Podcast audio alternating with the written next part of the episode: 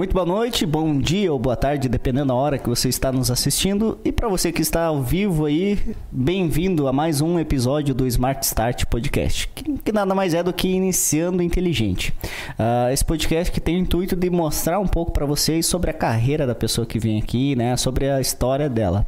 E hoje eu tô com nada mais do que o vereador que mais votado em 2020, né, aqui de Passo Fundo, da cidade de Passo Fundo. E como eu começo sempre, né? Quem é Ronei Candeia aí? Rodin... Ro... Rodinei Candeia. Rodinei Candeia. Eu errei umas três vezes quando eu fiz o teste, sabe? Eu erro sempre as pessoas, o nome das pessoas, mas não é o primeiro, tá? Pra ficar tranquilo. Tá então me responde aí quem é Rodinei Candeia. Bem, Douglas, primeiro quero agradecer a gentileza do convite de estar aqui, né, contigo e com hum. o teu público aí, né? É um prazer muito grande a gente estar aqui. Bem, eu, eu sou procurador do Estado do Rio Grande do Sul, né, já há 28 anos.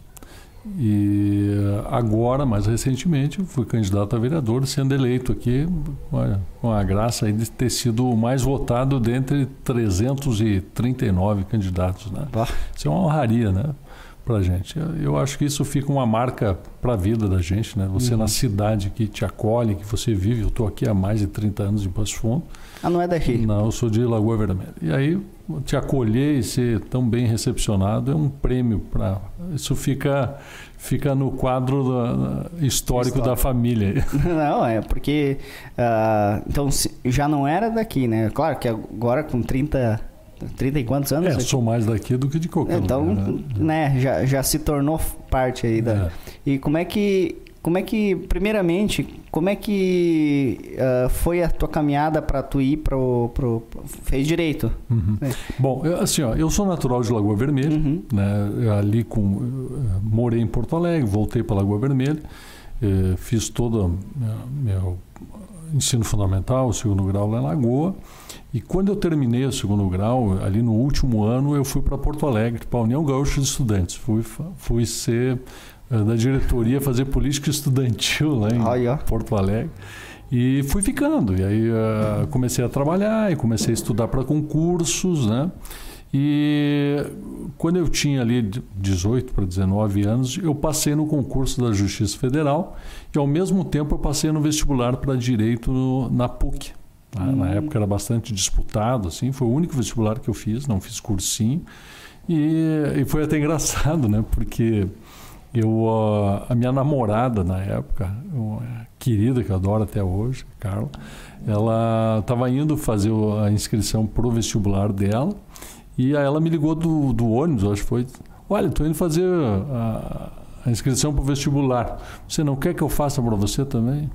E eu, hum, pode ser. Daí ela, para quê?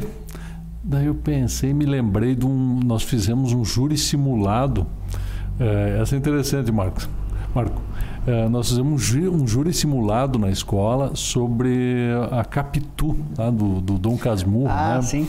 E eu trabalhei, e eu fui o promotor e consegui a condenação da Capitu. né?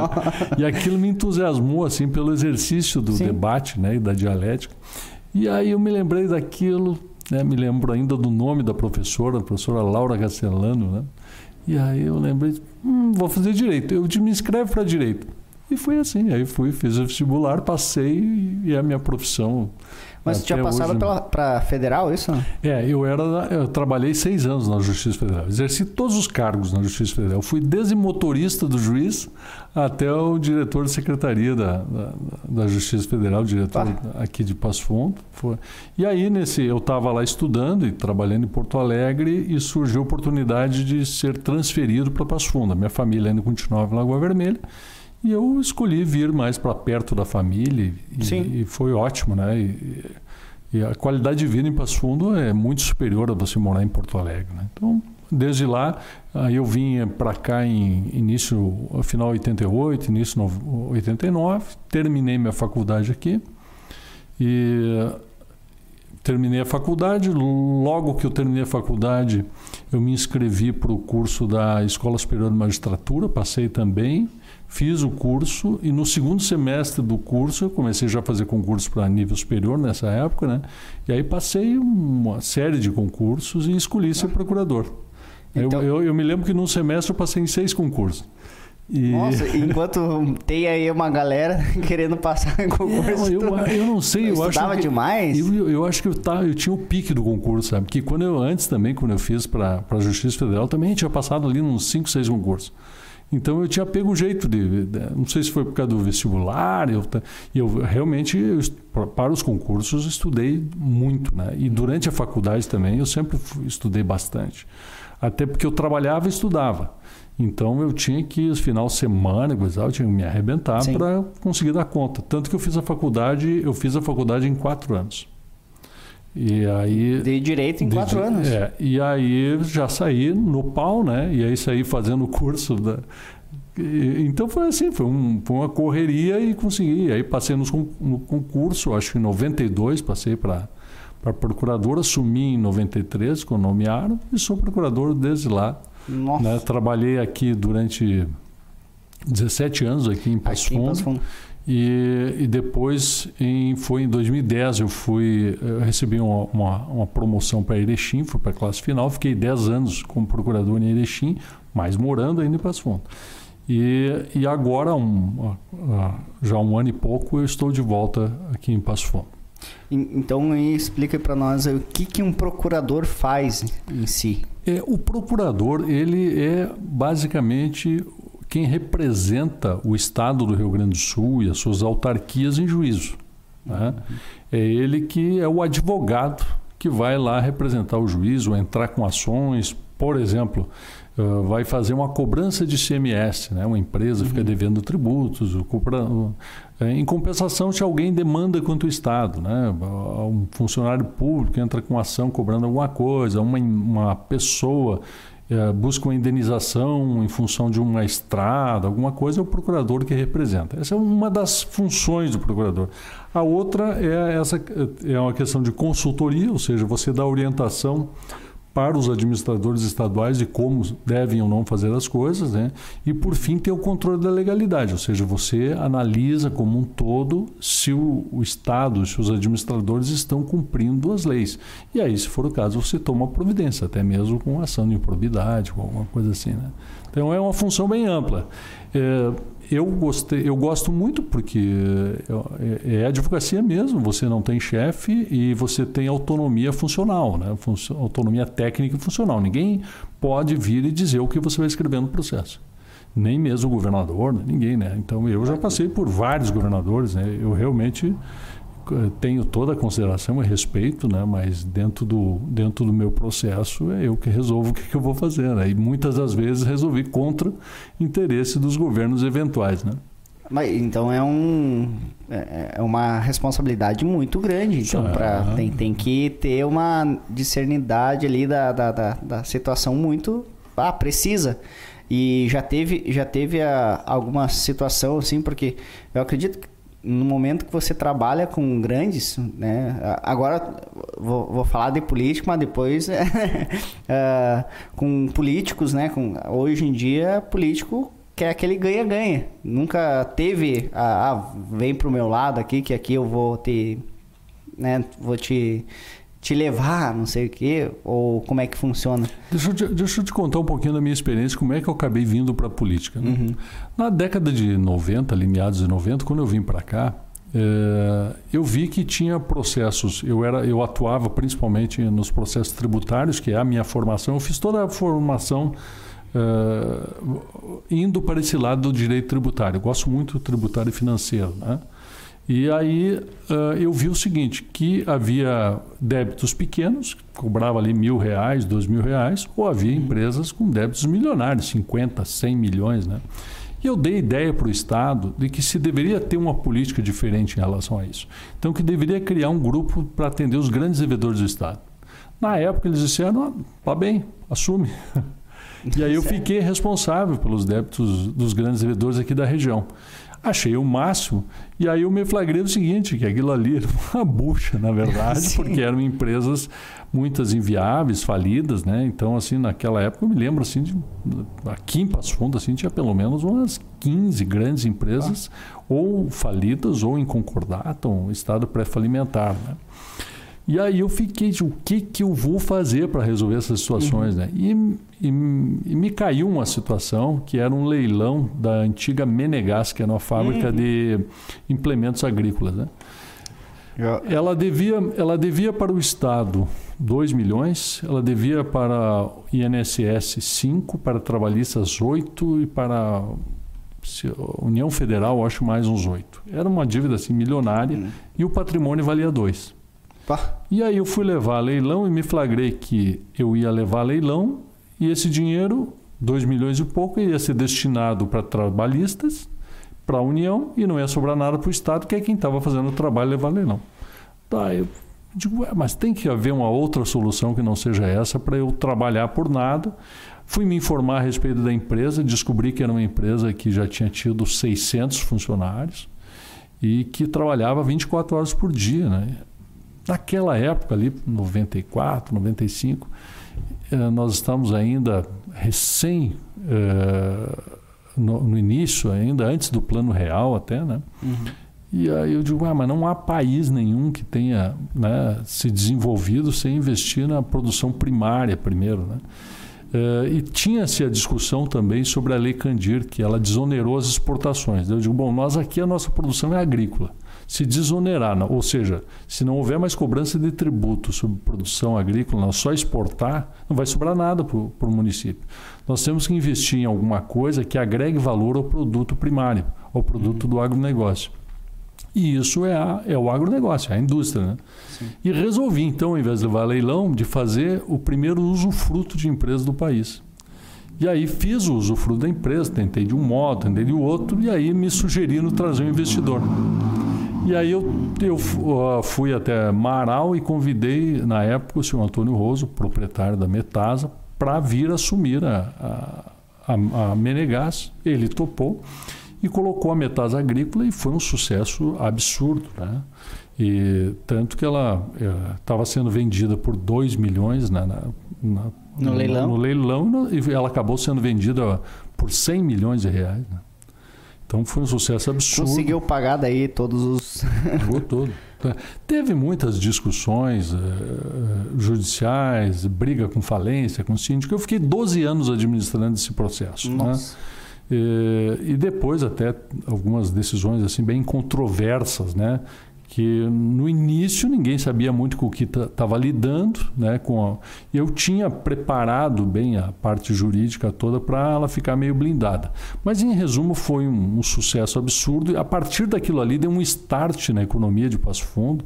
Eu fui acompanhando. Quando houve a venda para Cum, Uh, os proprietários que receberam o dinheiro, uh, eles resolveram criar a BS Bios. Hum. E aí veio BS Bios e nesse meio tempo veio N empresas que prestavam serviço em volta e todo o resto. Foi, foi realmente foi. A, a, virada. O, é, tem um, tem um, uma expressão norte-americana né, que é turn point. Né? Uhum. Foi o ponto de virada né, que, que houve na, na, economia de Passo Fundo. Eu fiquei acompanhando, tive cuidado de acompanhar o crescimento do PIB nesse período. Né? Em 15 anos, o PIB de Passo Fundo aumentou 880%. Nossa. Então, assim, foi uma coisa fabulosa. Então, yeah. essa, essa foi uma, uma Eu acabei aplicando em outras cidades da região, né? me lembro de Imóveis Rodialdo, lá em Lagoa Vermelha. E, e, até eu pensava, não, eu vou ter que dar um retorno também para a minha cidade de origem, né? Sim. E aí fiz no Móveis Rodial, fiz em outras cidades, né? E foi bem bacana a, essas medidas. É, nesse meio tempo, eu comecei a ver que me faltava elementos eh, técnicos para compreender o funcionamento das empresas também. Uhum. E aí, além da. Eu fiz, eu fiz doutorado em, eh, em estudos internacionais em Barcelona, né? E a minha tese de doutorado é sobre imposto ao valor agregado, né?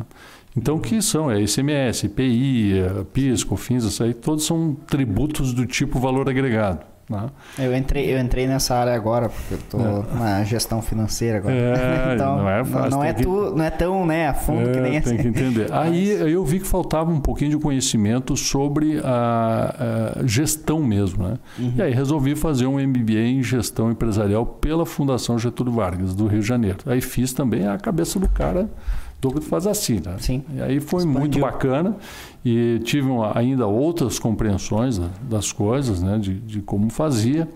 E, e- e vi que nós, nós tínhamos um problema gravíssimo tributário no país, né? Isso começou a me, me chamar a atenção. Depois disso, trabalhei muitos anos né, na- em tributário até 2010 e aí surgiu essa oportunidade de ser promovido, era classe procurador classe intermediária, ser promovido para procurador em, em, em Erechim. E aí assumi Erechim, aí me caiu no colo as matérias de demarcação indígena.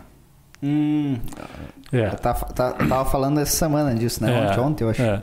Aí caiu de demarcação indígena. Tinha uma demarcação ali em- que envolvia Getúlio Vargas, Erechim e Erebango, chamada a, a área indígena, do, terra indígena do Mato Preto. Peguei, cheguei no, no- no- Não sei como é que a gente está de tempo, né? Não, temos. é, Tá bem. Pode ficar tranquilo. a, a situação, eu cheguei lá em Erechim e aí me designaram para uma audiência na Justiça Federal.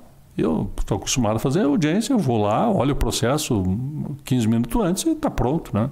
Uhum. Cheguei lá, quando eu vi o processo, era desse Nossa. tamanho, assim, né? E eu digo, ai, ai, ai, ai. E agora? A gente começa a olhar de trás para diante para entender o que, que Uhum. as últimas coisas que aconteceram, né? E eu vi que era uma audiência para fazer um acordo eh, numa demarcação em que a União faria a, a Funai faria a demarcação, diria que a terra é dela e o Estado do Rio Grande do Sul ia ter que tirar milhares de pessoas de cima, indenizar e reassentar. Eu digo, não, só um pouquinho. Tem alguma coisa errada aqui. O Estado não tem competência para demarcação, isso é matéria da União. Sim. Tá. Aí comecei a dar uma furungada e dizia ali que tinha uma manifestação do Estado para concordando com essa situação, né? E eu fui lá, olhei aquilo e não tinha pé nem cabeça, né? Cheguei na audiência. Quando cheguei na, quando começou a audiência, tinha eh, na mesa de audiência, mais ou menos um pouco maior que essa aqui, tinha umas 15 pessoas Nó. presidente do INCRA, Ah, eh, FUNAI, advogado da União, procurador da República, assim, estava armado, advogado dos, dos produtores. Tá? E aí o pessoal começou nessa tocada, né? Não, a gente está conduzindo, vamos fazer um acordo, agora o Estado tira as pessoas e faz o tá? Eu, pô, doutor, com todo o meu respeito, estou chegando agora, mas eu acho que não tem acordo nisso aqui. Pai, deu aquele.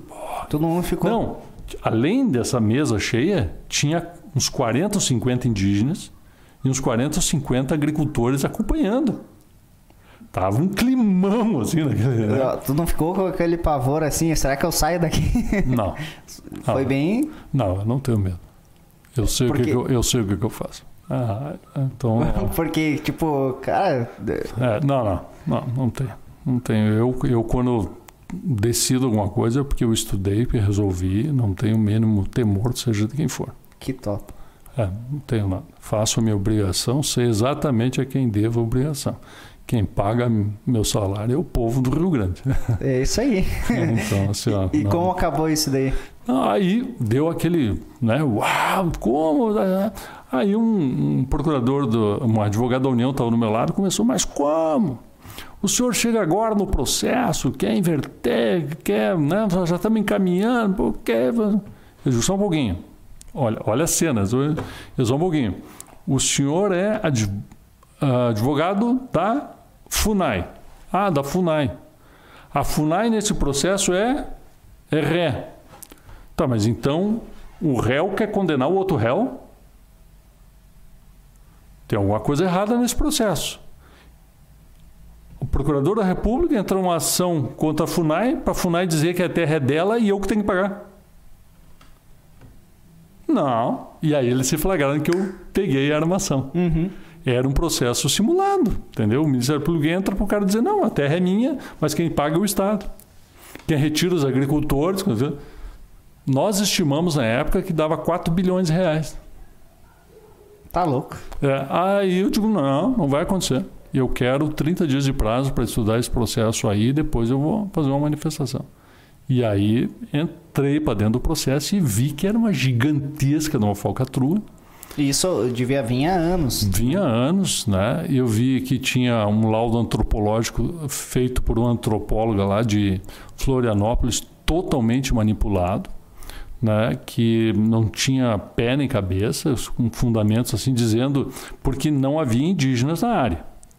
E aí esses indígenas invadiram ali um, um, um, pedaço de terra que pertencia à rede ferroviária e a partir dali eles pediram que, que essa antropóloga pediram que a FUNAI fizesse um, um, laudo que dissesse que a terra toda era deles. E a antropóloga veio e contou essa história e disse que era, que aquilo ali eram terras imemoriais e coisa e tal. Não tinha pé nem, nem pé nem cabeça. E aí eu fiz uma manifestação de mais de 70 páginas, se eu não me engano, 74 páginas, para ser mais preciso. E aí começou a. Né? Não. E aquele processo começou. Uh, eu só olhava a movimentação. A partir da minha. Que eu fiz uma manifestação bem fundamentada, dizendo Sim. que não havia esta obrigação e que o laudo antropológico esse não se sustentava, não tinha pé nem cabeça. Né? Uhum. Aí eu via que o processo começava, vai para o Ministério Público, vai para o juiz, vai para a FUNAI, vai para o Ministério Público e não vinha para mim. Né? Uhum. E de repente o processo amanheceu com sentença procedente, condenando o Estado a, a indenizar. Ah, não, aí, aí tomei, fiz os recursos, que eu, todos que eu tinha que fazer. E o Ministério Público disse, na época, que eu não podia ter atacado o laudo antropológico porque ele era um documento técnico e que eu não tinha conhecimento suficiente para isso. Ele está de brincadeira, né? O procurador não tem isso. Caiu o processo para Tito, tem autoridade para falar sobre qualquer coisa que esteja ali dentro, né? Uhum. E aí eu fui fazer uma pesquisa nas teses de, de tese, dissertação, dissertações sobre esta matéria ali. E casualmente descobri a, dissertação, a tese de doutorado da antropóloga que fez o laudo. E ela fez a tese de doutorado sobre a mesma matéria do laudo. Sim. E aí eu peguei a tese de doutorado dela e o laudo e, e comparei no processo. Eu mostrava, ela, ela disse isso aqui, ela mentiu. Aí eu descobri o seguinte, que quem tinha trazido os índios para ali fora ela, que ela resolveu tirar os índios onde eles estavam numa reserva e trazer para ali, entendeu? E, e assim, ó, coisas assim esdrúxulas. Por exemplo, ela ensinou os índios a usar o chá de Santo Daime. Os índios tomaram o chá de Santo Daime, tocaram fogo na aldeia e foram para lá.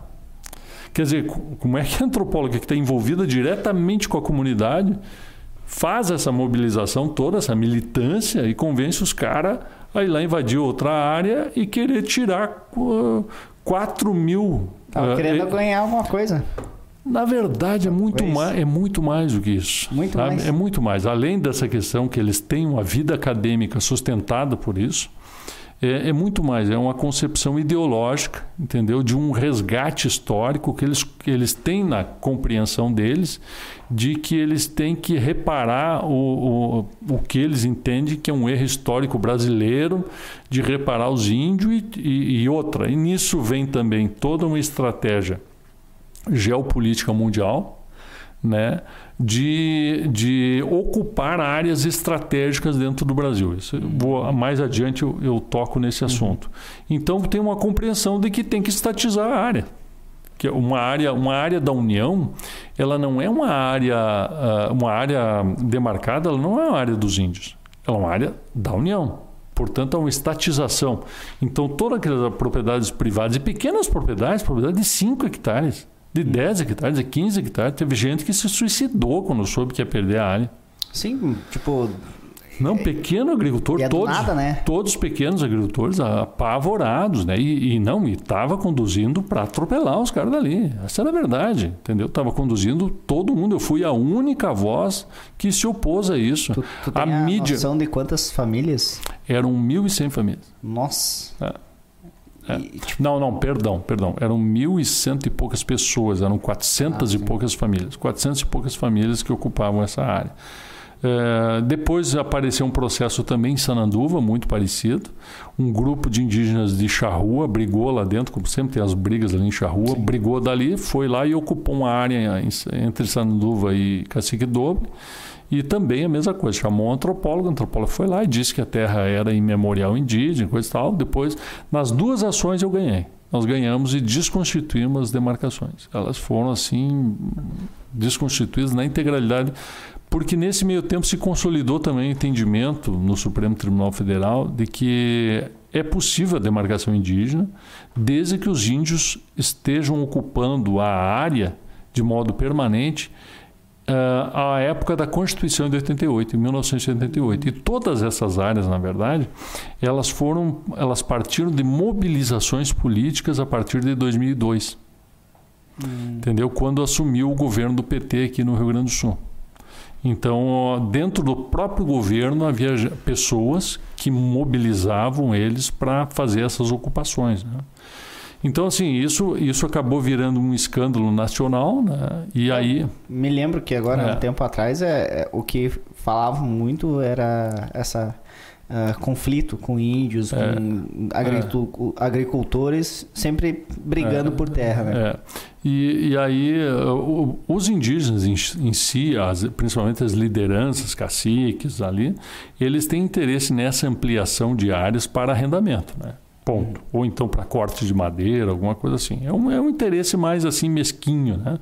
O que está por trás, na verdade, são outros interesses. Isso acabou virando um escândalo nacional. Também viram que é o mesmo procedimento tinha com os quilombolas, e aí uh, acabou gerando uma CPI no Congresso Nacional. E eu fui convidado para coordenar a parte técnica dessa CPI. E eu aí fui para Brasília e trabalhei durante um ano e meio lá em Brasília, viajei o país todo, conheci em todos os lugares. Aqui até foi tranquilo, aqui, tranquilo até ali, né? Como vítima fatal disso, houve dois, dois agricultores assassinados ali em, em faxinalzinho, né? Eles foram assassinados com lança, facão, coisa, coisa bem. Coisa séria mesmo. Né? Bem assim. E, e, assim, ó, por nada. É, eles não estavam fazendo nada, eles estavam eles estavam eh, querendo passar por uma estrada que os índios tinham bloqueado. E aí os índios pegaram eles e trucidaram. Né? Foi uma coisa assim. E nós tivemos que, na época, é, era, foi durante a CPI isso, né? nós tivemos que dar uma pressão muito grande para que abrissem o processo, o crime, para acusar os caras, porque eles não queriam nem abrir. E, e assim, ó, mas aqui até foi mais tranquilo. Você, eu, eu tive experiência, por exemplo, na Bahia, praticamente foi formado grupo de extermínio para promover a ocupação da área. Aqueles que discordavam eram assassinados, mas assassinados brutalmente. Tem uma cena que nos. Eu tomei o depoimento das pessoas, das famílias, né? Tem uma cena assim que a pessoa diz que. E assim, agricultores também miseráveis morando em casa de pau a pique, é sabe? Lá, lá, não tem tanta não, fartura que nem Não, né? não. E assim, agricultor ó, passa fome. Sim, e miserávelzinho, sabe? Pessoas pobres mesmo, assim, de pau. Diz que ó, é, um grupo lá do tal de Cacique Babal, né? Vocês até se olharem na internet vocês vão achar muito engraçado, né? Porque ele é uma pessoa negra que se autodeterminou índio, né? Assim, do nada? Do nada. Na verdade, tem uma história. Ele era garçom em Porto Seguro e ele descobriu que, eh, que tinha os índios lá, pataxós, né? Que, que lá em Porto Seguro vendiam as coisas, as artesanatos e tal. E aí ele veio e se declarou pataxó. E os pataxós disseram, não, não, só um pouquinho, pataxó tu não é. Né? Tu é lá no assentamento do INCRA, lá no sul da Bahia, no, mais para o sul ainda, lá perto de Una, lá. E tu, tu não é. Daí ele resolveu então que ele era tupinambá. Aí criou uma raça, os tupinambás estão extintos desde 1600. E aí, é, junto com uma antropóloga portuguesa, eles se declararam Tupinambá de Olivença. E aí invadiram uma área de 50 mil hectares. Hum, só isso? E, só isso. E, e, essa área, ela tinha dois assentamentos do INCRA. Um deles, inclusive, que este esse sujeito, o pai dele, a família dele era sentado. E aí eles tentavam convencer as outras pessoas ali a se dizer indígena também. Eles pensaram primeiro em fazer quilombola. Acharam que não valia a pena, acharam que melhor era indígena. Porque o quilombola tem que indenizar o, né? o indígena você só declara e a pessoa perde a propriedade sem direito de indenização. É, é a maior sem vergonhice que tem, entendeu? Simplesmente você perde a propriedade sem direito a nada. Só indeniza, aqui, só indeniza benfeitoria. Só indeniza benfeitorias. Tem uma casa, tem um galpão, agora, assim, agora a terra, nada. E aí eles invadiram uma área de 50 mil hectares. Criou um foco de conflito tão grande que nem a Força Nacional conseguia entrar. Quando a Força Nacional entrava, tiroteavam de fuzil com os caras. Fuzil? É. E, ele, e, eles mataram em torno de 20 pessoas que se opuseram a isso. As pessoas diziam, não, mas Tia, o teu pai, o, o, pai dele era pai de santo. Ele era pai de santo. Tu, tu, não é índio, nós não somos índios, nós estamos aqui, cada um tem sua. Não, não. Agora, a partir de agora, nós somos índios. Então, assim, eu ouvi essa pessoa, eu tomei o depoimento dele lá dentro, né? A gente ia fazer Sim. lá com quatro, cinco caminhonetes da Polícia Federal, tudo armado para conseguir fazer. É um troço assim pesadíssimo, né? Na área que eles estavam lá não entra ninguém. Não entra ninguém. Cria um. E aí cria um pequeno tirano naquela região que tem poder de vida e morte sobre todos aqueles miseráveis que estão na sua volta. É mais ou menos quantas pessoas aí nessa. Ah, não saberia te dizer. Eu sei que naquela região, uh, lá a Funai ficava, como é o nome daquela cidade no sul da Bahia? Termina com a Funai ficava numa cidade bem conhecida lá do sul da Bahia, não me, não me lembro o nome agora, e, e eles descobriram que tinham sido emitidas 3 mil identidades indígenas falsas. Só 3 isso? mil. 3 mil, para ter uma ideia. Então, assim, eh, me envolvi com isso, né? E aí eu vi o seguinte, olha, no final, e aí a gente também viu sobre assentamento do, do INCRA, sobre outras coisas, e viu que no INCRA, por exemplo, tinha um grande esquema uh, de, de fraudes também, né? Eles pegavam, por exemplo, vamos pegar um caso concreto lá uh, no norte lá do Mato Grosso, né? numa cidade lá tinha 6 mil hectares da propriedade. Essa propriedade toda coberta de mata, com imagem satélite, e ela tinha uma serraria que funcionava no esquema de manejo, ou seja, você só escolhe as árvores próprias que, uhum. né, que já perderam a vida, tira e vai fazendo. 300 funcionários, intacto o lugar assim. Ah, vieram os caras invadiram lá. Né? Não deixaram mais produzir, tiraram os caras. Em cinco anos, não tinha mais. Eles derrubaram Todas tudo, as árvores. Todas as árvores. E ainda tinham garimpos ilegais, outras coisas. Esta área, ela comportaria assim uns 40 lotes do INCRA. E eles colocaram 80 famílias. Só que as 80 famílias que estavam relacionadas no papel, que deveriam estar ocupando lá, não eram as mesmas que invadiram. Por quê? Porque essas 80 famílias, elas vão no, elas vão no, no, no, Banco do Brasil, elas vão e conseguem empréstimo, crédito de instalação, crédito de energia elétrica, mas elas só estão no papel, elas não são as pessoas que estão lá. Ah, Aí elas conseguem esse, laranjas. É, tipo, conhece, laranja. eles conseguem esse dinheiro e uma parte vai uma parte vai para o gerente do banco, uma parte vai para o funcionário do INCRA, uma parte vai para a empresa que falsifica o laudo técnico sobre a área, fazem um racha e uma parte vai para o partido.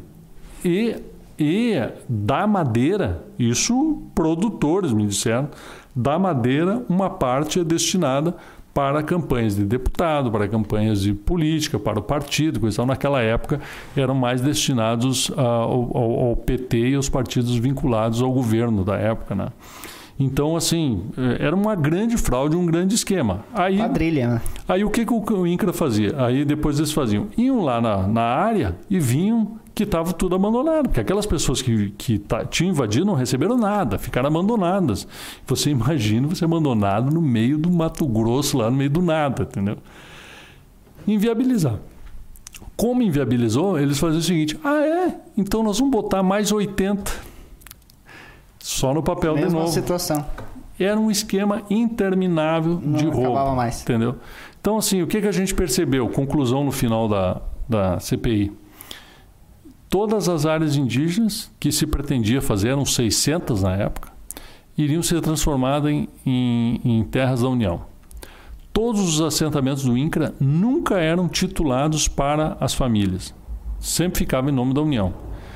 Vinculando estas áreas existiam unidades de conservação, terras da União, que era um grande processo de estatização de propriedade privada. Não tinha nada a ver com índio, nada a ver com assentado. Era só um processo uh, geopolítico de dominação territorial. Sim.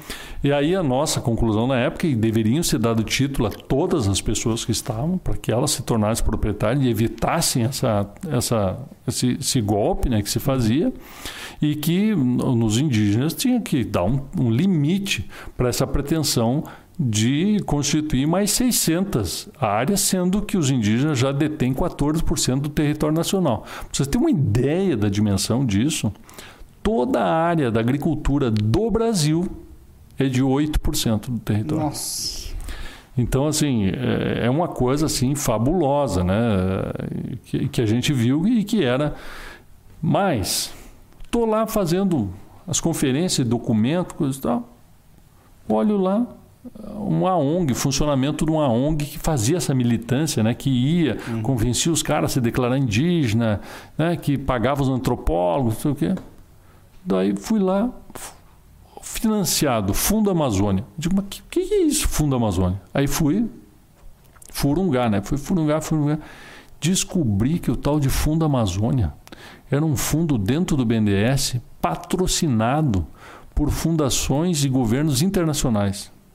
Tinha 2 bilhões de reais depositados lá pelo governo da Noruega, pela Fundação Ford, pela Petrobras, para todo mundo só para promover e pagar esta militância para fazer quilombola, para demarcação indígena, para unidade de conservação. Então é um grande esquema internacional né, de dominação territorial. É, para ter uma ideia, o estado do Pará já tem 70% do território dele estatizado. 70%. Como no Pará é, Amazônia tem que preservar 80% da mata, uhum. na verdade, dos 20 que sobra, você só tem 20% utilizável para produção, ou seja, você tem 8% do território do Pará inteiro disponível para a economia. Tá, mas e, e, isso daí não volta mais? Olha, como está hoje não volta, mas isso deveria ser revisto, né? E o Pará é uma coisa impressionante, assim, né? Eh, eu me lembro que a gente saiu, do, saiu de Brasília com um avião da FAP, eh, tivemos reabastecendo Tocantins, e aí chegamos em Redenção. E a gente tinha que ir a São Félix do Xingu. O aeroporto de São Félix não suportava o avião da FAP, nós tivemos que pegar um outro avião até São Félix. Chegamos em São Félix, nós tivemos que pegar um helicóptero uh, até uma, uma comunidade interior chamada Taboca. Chegando lá em Taboca, nós tínhamos que andar de caminhonete mais algumas horas até chegar no local do início da reserva. Uhum. E aí eu me flagrei da dimensão que era o Pará. Né? Sim. Então, assim, para você chegar numa cidade do sul do Pará era um absurdo. Aí eu descobri que a cidade de São Félix do Xingu, ela tinha mil quilômetros de sul a norte. Ela era maior só a cidade de São Félix do que o estado do Rio Grande do Sul. Nossa. E a área, e, e, aí tinha, nós descobrimos a história da demarcação, eles tinham demarcado para os indígenas, tinham uns indígenas que tinham fugido de uma outra área, indígenas Paracanã, eles tinham fugido de uma outra área, foram expulsos, coisa e tal, e, e aí um, um, um, minerador lá ficou com pena dos caras e deixou eles ficar na propriedade dele lá. Os caras estavam morrendo de fome, assim, né? Estavam eram, eram algumas famílias, né? E aí ele deu comida e tal e avisou a FUNAI. E a FUNAI foi lá e perguntou se eles se podia, o que, que ele achava de demarcar ali. Ele diz: Olha, eu já estou afim mesmo de sair daqui, pode demarcar essa área aqui e deixa para eles aí. E aí eles demarcaram uma área de 290 mil hectares para esses indígenas. Mas até ali o cara concordou, saiu, os outros concordaram e deixaram essa comunidade lá. Agora, quando a gente foi lá, eles estavam uh, ampliando essa reserva para 790 mil hectares. Mas e, e motivo para isso? Para ter uma ideia, só uh, eles, uh, só assentamento do INCRA pegava mais dois assentamentos. Ou seja, o INCRA foi lá, assentou, era da União, não tinha índio, fez tudo certinho, colocou as pessoas lá.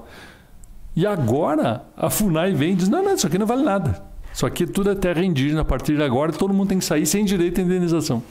Vocês já pensaram no, no que é você estar tá uma vida plantando e criando e chega um maluco do nada porque assumiu o governo e resolve uma política doida dessa? Aí eu cheguei lá no, nesse posto da, que tinha lá pra, do, do, exército para tirar o, as famílias lá de agricultores, né? E perguntei para o cara da FUNAI, um dos caras que eu ouvi lá, tá, mas e onde é que estão os indígenas? O cara diz, ah, eu nunca vi os indígenas. Como você nunca viu os indígenas? Não, não, é que eles estão a 200 quilômetros daqui e para chegar lá tem uma serra praticamente intransponível. Eu digo, tá, mas então por que demarcar aqui até lá 200 quilômetros longe, se os índios nunca vieram aqui e você mesmo que é da FUNAI nunca viu os índios. Que não que tem ele... absoluta nada a ver com índio. Não tem nada a ver com índio. É então, só... é só dominação territorial. E aí eu fui chegando a algumas conclusões, né? Eu tô, tô indo de helicóptero, né? E olho para baixo, então Pará incrível, né? Tudo verde. Eu acho que a temperatura se mantém quase que permanentemente entre 26 e 30 graus o ano todo. Chuva, né? Aí tô olhando tem algumas clareiras assim, parece um, um, uns buracos assim de areia, né? a cada um, dois, três, cinco quilômetros. Eu perguntei, tá, mas o que, que é esses buracos tem aí? Não, isso é mineração. Isso aqui, qualquer buraco que você fizer no Pará, ou tem ouro, ou tem prata, ou tem tá níquel, a céu aberto, sim. É incrível. Você caminhava nessas, em algumas áreas dela assim, e o teu sapato ficava prateado ou alguma coisa assim. Era impressionante. Então, assim, eu digo, tá, mas então isso aqui não tem nada a ver com índio. Isso aqui, o que quer mesmo é esta riqueza mineral. O que, que acontece? Você demarca uma área com grande riqueza mineral e ela fica indisponível para os brasileiros. E faz uma reserva futura para os grandes oligopólios mundiais. Sim. Além de inviabilizar o agronegócio, que é o grande player na disputa de mercado para abastecer a, a, a Ásia, né? o, o oeste da, da Ásia hoje. A Ásia até 2050 vai ter dois terços da população mundial. E assim, ó, e, e não tem hoje produção para dar conta. Né? Então, assim, é, todo mundo está de olho nisso. Os Estados Unidos tem, tem esse programa para atender essa demanda. E o Brasil é o seguinte: o Brasil é o grande player, é o grande. É, hoje, né? em, algum, em alguns suprimentos, por exemplo, né, frango. Isso daí a gente já, já é o número um, né? É do, soja, né? Soja do, do também, eu acho também. que já está em primeiro lugar. Não, né? não vi a soja, mas eu, é, eu acho que, que superou frango. esse ano nos Estados Unidos. Então, assim, é, uh, os Estados Unidos têm um programa, isso basta qualquer um assistir, colocar na internet, que se chama uh, Forest There, uh, Farms Here, Forest There. Farms Here, Forest There. Ou seja, farmácia, uh, perdão, fazenda aqui, é, floresta lá. Então eles querem que nós aqui, por exemplo, deixamos tudo como floresta e eles tenham fazendas. Isso é um programa oficial. É um programa Sério? oficial. Isso tem, tem. Uh, você buscar na internet, você tem isso em inglês, né? Então por isso que eles incentivam. Patrocinam. A... Então aí você vai entender porque que Fundação Ford, porque que todo mundo paga para promover demarcação. Entendeu? Uhum. Por que, que índio recebe uh, subvenção dessa, dessas grandes fundações internacionais para andar uh, para a Europa inteira falando mal do Bolsonaro? Né? Então, assim, independente, ou falando mal do Brasil, agora, por exemplo, né, você vê que tem essa discussão sobre o clima. Né? O governo do Brasil mandou uma proposta para os Estados Unidos dizendo que, olha, nós queremos fazer uh, a preservação uh, nessa estrutura, assim, assim, assim, assim. Pá, os caras enlouqueceram, fizeram uma carta internacional dizendo para o governo Biden não fazer nenhum acordo com o governo brasileiro, porque o governo brasileiro não é confiável. Tímato. Tá de, tá de brincadeira. O, o, o brasileiro. Brasil, o brasileiro, entendeu? Né? Caetano Veloso, uh, Gilberto Gil, Marisa Monte, assinando junto com, com alguns estrangeiros, como Marco Ruffalo, Kate Perry, e assim por diante. Entendeu? Mandando uma carta lá tentando desacreditar eles. Para eles, na verdade, quanto pior, melhor. Né? E o que eles querem é derrubar um governo que é de direita. Ponto, é isso, entendeu? Como derrubaram o Trump, eu, e aqui nem, nem, nem, eu sou declaradamente liberal e de direita, né? mas, uh, mas não estou nem defendendo, estou dizendo que é um absurdo você ir falar mal do teu governo, né? e que bem ou mal não tem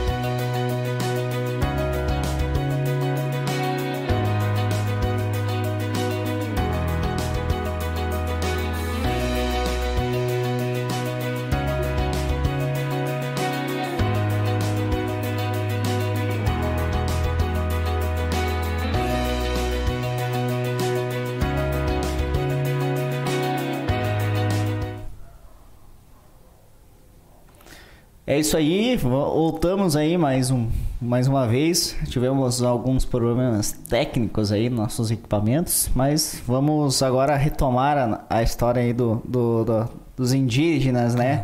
E da. O dia que eu tava, tava no, no Pará, eu acho, né? Tava no, tava no Pará. é, o Brasil é grande, então dessa vez estava no Pará falando, né, da, sobre as situações que uh, ocorria lá sobre é. internacionalmente. É, né? O que a gente acabou vendo, então, de, uh, descobrindo isso, a gente quebrou o sigilo de umas, acho que foram oito ONGs, né? E, e o Supremo Tribunal Federal, através do ministro Lewandowski, deu oito liminares proibindo que nós olhássemos as contas deles. A gente já tinha olhado, né? Mas proibiu que divulgasse. Não tem sentido você não poder divulgar ou investigar, né? Uma CPI tem poder de judicial, né? Uhum. E a gente quebrou o sigilo e aí descobriu transferências internacionais, inclusive algumas é para fazer tal invasão, é para fazer tal coisa. E, e, e, essa falsificação de, de documentos era para criar massa de indígenas, não existia. Por exemplo, no Mato Grosso do Sul não tinha índio suficiente para fazer as invasões. Eles traziam do Paraguai e davam um documento falso. Sério? Isso é. Há, poucos, há pouco tempo atrás, quando houve eleição no Paraguai, foi apreendida uma Kombi cheia de indígenas que invadiram áreas aqui no Brasil, ali, eu acho que em Terra Roxa, no Paraná, que estavam indo votar no Paraguai. Ah, então eles são cidadãos paraguaios, não são indígenas, né? E, e, então, assim, aí o que. É um qual é, internacional, é, né? A, o relatório da CPI, depois, ele tem em torno de 3.500 páginas. Né? E a conclusão que nós chegamos geral, assim, era de que realmente não tinha nada a ver com o interesse indígena, não tinha nada a ver com o interesse em eh, reforma agrária e nem com ambiental. Era só uma questão geopolítica mundial e brasileira de dominação territorial. E incidia, a gente acabou vendo, ah, fazendo a superposição do, do mapa, que essas demarcações e, e assentamentos, coisas incidiam ou sobre áreas de grande riqueza mineral ou sobre áreas de produção agrícola. De produção agrícola, elas começam ali no Mato Grosso, vem descendo pelo oeste do Brasil, Mato Grosso, Mato Grosso do Sul, Paraná, uhum. Santa Catarina e Rio Grande do Sul. Você pode ver, aqui no Rio Grande do Sul nós temos inúmeros pedidos de demarcação, acho que são 17 ao todo, todo aqui na região de produção. Você não tem um pedido de demarcação uh, na Zona Sul, em Bagé, ou, né? não tem. Você não tem isso. Vai onde que é industrial, não tem. É, você, tem você tem onde tem riqueza, Sim. entendeu? Para poder arrendar, para poder dominar a produção de alimentos no mundo. Então é, é isso. Tá? É, e, e aí, quando eu me flagrei disso, eu vi que a minha situação como procurador, ela era, ela era incapaz de realmente atuar de uma forma mais eficiente uh, ah, para desvendar isso, para atuar. E eu recebi um convite na época para ser candidato a deputado federal e achei que, olha, eu vou, vou ser candidato e vou atuar para denunciar essas situações e para tentar resolver, dar um bom encaminhamento. Né? Fui candidato, fiz 24, em torno de 24 mil votos, foi bacana, né? foi uma bela experiência política. Fiz muitas amizades, né? tem muita gente bacana, mas tem compensação também com esse outro lado da política, que é essa, que é essa área da profissionalização da política, né? que tem gente que vive disso, né? Uhum. e que a sua profissão é ser política. Eu tenho dito o seguinte, que política não pode ser profissão, né? você tem que ter uma atividade profissional. Se a hora que a polícia se tornar profissão, você passa a depender e faz qualquer coisa para não sair. Ah, sim. Né? Então, Boa, não, não, então não pode. Então eu, eu entrei, acabei ficando, aí depois uh, houve a cogitação em 2020 de eu ser candidato a prefeito aqui em Passo Fundo. Uh, o, o, meu partido acabou vendendo as candidaturas para o PSDB, né, que é o PSL, e, e vendeu a minha candidatura aqui também, né, apesar de estar na frente das pesquisas, né, e eu acabo de dizer, bom, vocês não querem ser candidato a, a prefeito, ser vereador. Acho legal, vou ajudar meus companheiros de partido, né? E é uma honra ser representante. E aí topei ser, quis ser candidato a vereador e acabei sendo o vereador mais, mais votado, votado, de Passo Fundo, né? Uma campanha bem organizada, assim, só com voluntários, as pessoas técnicas foram as as contratadas, assim, agência de marketing, né? engenheiro de TI, uh, pessoal de, de rede social. É, mas né? daí que tem conhecimento na área, né? Sim, conhecimento da área. Então foi bem bacana. Eu deu exatamente como a gente tinha previsão de que aconteceria, né? Informação com pesquisa, bem montado, né? E foi, foi bem bacana. Eu gostei. E, e assim as pessoas perguntam, né? Ah, mas você na política, política é tudo igual, o cara entra para a política, vai mudar. Uhum. Olha, sinceramente, eu não preciso mudar uma vírgula do que eu sou. É, a, Nada. Quando, quando... Eu, eu, na, ao contrário, Douglas, eu acho que eu sou uma pessoa melhor, entendeu? Eu, eu melhorei como pessoa, sou mais tolerante, né? ouço mais as pessoas, passei a respeitar mais as opiniões contrárias, então assim estou mais maduro e mais tolerante com a política. Eu acho que ainda o problema é realmente quem entra na política querendo se dar bem, querendo achar isso como um emprego. Né? Eu acho que não pode ser assim. Eu acho que você tem que ter uma profissão, tem que ser uma atividade. E a política é aquele tempo que tu dedica para tua comunidade para fazer uma cidade melhor, um país melhor. Né? É, é, essa a questão. Quando eu fiquei sabendo, ah, um procurador o que, que um procurador quer ir lá fazer a, a saída do teu cargo, né? Quando eu até perguntei depois, antes, uh, tá, mas ainda atua? Né? Daí tu falou que sim, ainda atuo, tranquilo. Aí não, não saí da, da, da, da, da procuração para ser vereador. Daí eu, aí que eu entendi. Não, então ele não, não foi para. Uh, ah, ah, agora. Porque normalmente o que acontece?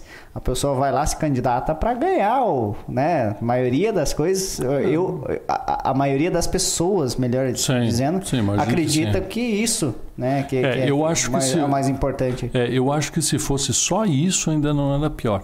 Não era pior. Eu acho que o pior ainda é aqueles caras que entram para além de ganhar essa meia dúzia de pila, que não é tão relevante assim, Sim. eles entram para fazer negociatas, eles entram para vender licitações, eles entram para extorquir empresas, entendeu? Para usar da função pública para enriquecer. Eu acho que isso sim é bem pior e tem muito. Tá? Por exemplo, uh, emenda parlamentar. Os parlamentares podem destinar uh, dinheiro da União para os seus municípios, ou os municípios que eles quiserem. Uhum. Há casos de parlamentares que destinam recursos para determinados municípios, desde que o município contrate com a empresa que ele indicou. E essa empresa dá uma parte do, do valor de volta para o cara. Então, uhum. então, assim, nós estamos achando que o cara está lá por causa dos 30 pila, mas nem, nem falar. Ele está lá para aquela parte dos 15 milhões que ele tem direito a destinar todo ano para pegar de volta pelo menos cinco para ele. Então, isso, ah. é, isso é pior ainda. Né? Sim, isso daí é São... corrupção, né? É, então, assim, eh, eu acho que nós estamos longe ainda de ser um país sério e de ter um, um quadro de representação que minimamente uh, faça o bem para os brasileiros né? e que respeite os princípios mínimos de ética. E, então, uh, tipo, Uh, eu acho que esse, esse, essa, além de, de, de, conhecerem né, o teu trabalho, essa votação aí foi porque sabem que tu não precisa do valor daquele, da, da, da, simbólico, né, no momento ali, que é o vereador. Tu, na verdade, está ali para fazer a mudança, para como se diz o teu Darjão, né, atualiza, passa fundo. Mas então, isso, tipo, uh, é, é a mais do que só ir ali, ah, eu agora eu sou vereador e agora eu que, né, eu o status. Então é para fazer a mudança mesmo, é, real. É, é. Eu te diria assim, hoje ainda eu, eu, eu estava conversando ao telefone com um grande amigo procurador, já foi presidente da Associação dos Procuradores, é um cara fantástico, o doutor Frederico de Doneno. E ele perguntando como é que estava a atividade, né? E na verdade a atividade de procurador dá muito trabalho. E eu não imaginava que fosse tanto, muita responsabilidade, né? Você tem que olhar com muito cuidado todas as contas públicas, todos os documentos, todos os projetos que te chegam, né? O que eu não me satisfaço, eu peço mais informações, eu vou de atrás, né? E aí eu estava dizendo para ele que eu estou apavorado com a quantidade de trabalho que dá, né? E ele disse, pois é, né? Tu vê, né? É difícil um de nós se envolver nisso, porque a gente tem uma bela de uma carreira, né? A gente tem um salário muito digno, né? Podia estar só trabalhando tranquilo, cuidando dos filhos, tem tempo da família, né? Eu digo, eu digo, olha, eu às vezes tenho pensado nisso. então. Você, você acaba se envolvendo é, é pedir para se incomodar, entendeu? É, você às vezes pensa assim, eu não precisava estar tá passando por isso. É, não, é, isso daí que eu não precisava. Mas é essa convicção de que alguém tem que fazer alguma coisa. Entendeu? Eu, às vezes, olhava não me sentia representado. Ah, é? Então tá. Então, se eu não me sinto representado, vou eu. Vai lá e aí eu vou representar as pessoas que pensam como eu. Né? Então, uh, e, e, e alguém tem... E não adianta a gente ficar só fazendo uh, discursinho uh, pela internet, pelo Facebook, pelo Instagram, entendeu? Ou, ou fazendo passeata de vez em quando. Se você não se envolver, não existe vácuo na política. Ah, alguém você, vai achar. Se você não ocupar o espaço, o espaço vai ser ocupado. Então, assim, eh, eu sinto que os. De, eh, mas também, assim, eu sinto que os debates na Câmara uh, são melhores do que eu esperava. Eu acho que está bem bom, bem boa a discussão. Né? Ainda nós podemos avançar, evoluir, mas eu estou gratamente surpreso. Estou gostando da atividade de, de vereador. Né? E estou achando que o debate tá bom, tá bom. Pode melhorar, mas tá bom. Já, já está ficando bom o debate, bem qualificado na Câmara. E a tua intenção agora é continuar os quatro anos ou galgar algum outro degrau na política? Qual que é o, o objetivo em si? Só ficar agora... Porque, como você mesmo eh, disse antes era para ser né, candidato a, é, era para se candidatar a prefeito e daí né por situações ali do, do partido não foi uh, então tu pensa em algum agora, claro que agora tem mais tem mais né alguns anos para você poder mudar de ideia, que nem diz o, o, Bolsonaro, né? Se tu quer fazer, se tu quer ser presidente, então vem aqui que eu já tô por aqui, ó. É, né? eu, eu, eu acho muito dinâmica essa questão e a questão política, né? Realmente Uh, o que você combina, o que você vê de manhã pode não ser o que você conclui ao final da tarde. Então, assim, você falar em um ano e meio, dois anos, é uma coisa bastante distante. É, eu vou participar no processo eleitoral 2022, sem sombra de dúvida. Né? E daí como... Não sei, é, possivelmente como candidato, né? possivelmente como candidato, é, se não como, como militante político, né? E, e, mas certamente, certamente como candidato. Vou ser candidato, sim. E aí, a questão toda, vou cumprir o mandato ou não vou cumprir, isso aí são os meus eleitores que vão resolver, né? Sim. Se eles acham que eu devo uh, galgar algum outro cargo né, de deputado, eles vão fazer essa escolha. E eu vou cumprir o meu papel. Né, e eles vão continuar bem representados aqui. Nós temos também, né, se for o caso, né, se, Os suplentes? Se, é, se for o caso. Né, uhum. Mas uh, que isso, isso é uma escolha do eleitor. Né, né, e a gente vai ter, que, vai ter que sentir isso perto, a gente vai ter que ouvir as pessoas, vai ter que conversar com quem nos apoia. Né? Mas, evidentemente, tem algumas pautas que são mais amplas do que a minha atividade como vereador. Né? Essa, essa mesma discussão que houve antes e que em off o Marco perguntou ali, né, da é questão aqui. Qual que foi a... Ele perguntou aqui da, da, de, uma, de uma intenção de demarcação aqui ah, do, Capingui. do, do Capingui, né? Então isso aqui eu, eu como vereador provoco a discussão, me manifesto, mas eu tenho um limite, né? Uhum. Eu, para conseguir essa audiência, eu tive que pedir para um deputado, que foi o deputado Tur, que é meu amigo pessoal, para que ele promovesse, né? promovesse essa reunião com o secretário, para ele explicar para nós como é que ele vai lá. E, porque eu estava acompanhando uma audiência pública na Assembleia Legislativa da Comissão de Cidadania e Direitos Humanos e escutei o secretário de Estado de Direitos Humanos dizer o seguinte: não, nós estamos fazendo lá uma área da CE, lá em Mato Castelhano, que nós vamos instalar os índios, estamos vendo outra em Gentil, que, dava, que foi apreendida num, num processo crime, nós estamos vendo as áreas da CESA na região de Passo Fundo. Não, nós só um pouquinho. Esse cara conversou com alguém, ali. conversou com alguém, né? Eu, mas eu acho que não é essa área da César Não? aqui, Luciano. Eu, eu me lembro, eu, eu me lembro daquela, daquela piada, né, que o Garrincha promoveu, né, na, na acho que foi na Copa de que a Copa de 62, eu acho que era que o treinador chegou para ele e disse: Olha, agora nós vamos ter o, o jogo contra a Rússia, e aí eu quero que você vá lá para a direita, você dribla para cá e faz isso, e vai cruzar, e, e finge isso, e finge aquilo. E o Garrincha olhou bem para ele e disse assim: O senhor já combinou com os russos. Então o cara vai fazer a demarcação aqui na nossa região. Ele já combinou com os prefeitos, com os vereadores, né, já combinou com a comunidade regional, com todo o entorno, ou, ou ele acha que ele está brincando de demarcar e não sabe o impacto social que dá uma demarcação. Né? Pegou o, o mapinha ali, É, ah, vou fica- colorir. Exatamente, pintando de, de área indígena. E, e- e assim, ó, a gente não pode esquecer, essas comunidades que foram plantadas aqui, Mato Caceliano, em Gentil, em Água Santa, elas foram deliberadamente plantadas para fazer essa ocupação territorial.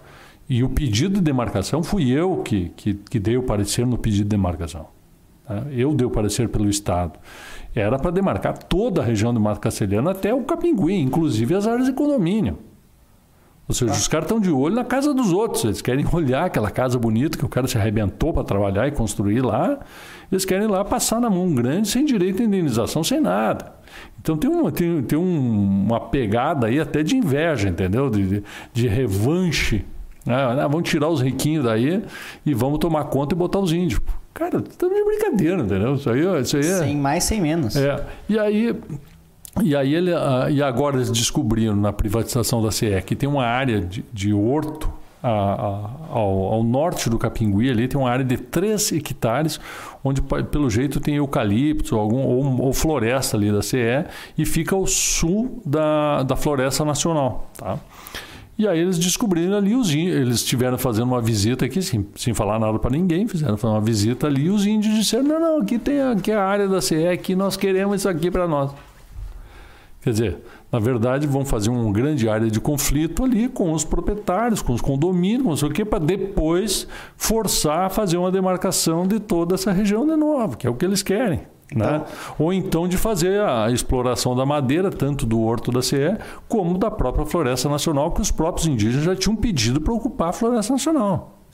Né? Então, é ou, ou seja, é, e quem é que promove isso? O Ministério Público Federal, principalmente aqui em Passo Fundo, a tal doutora Fernanda, tá? e a Advocacia da União em Porto Alegre, a doutora Tatiana Marcilac, eu acho que é, até filha de uma colega minha.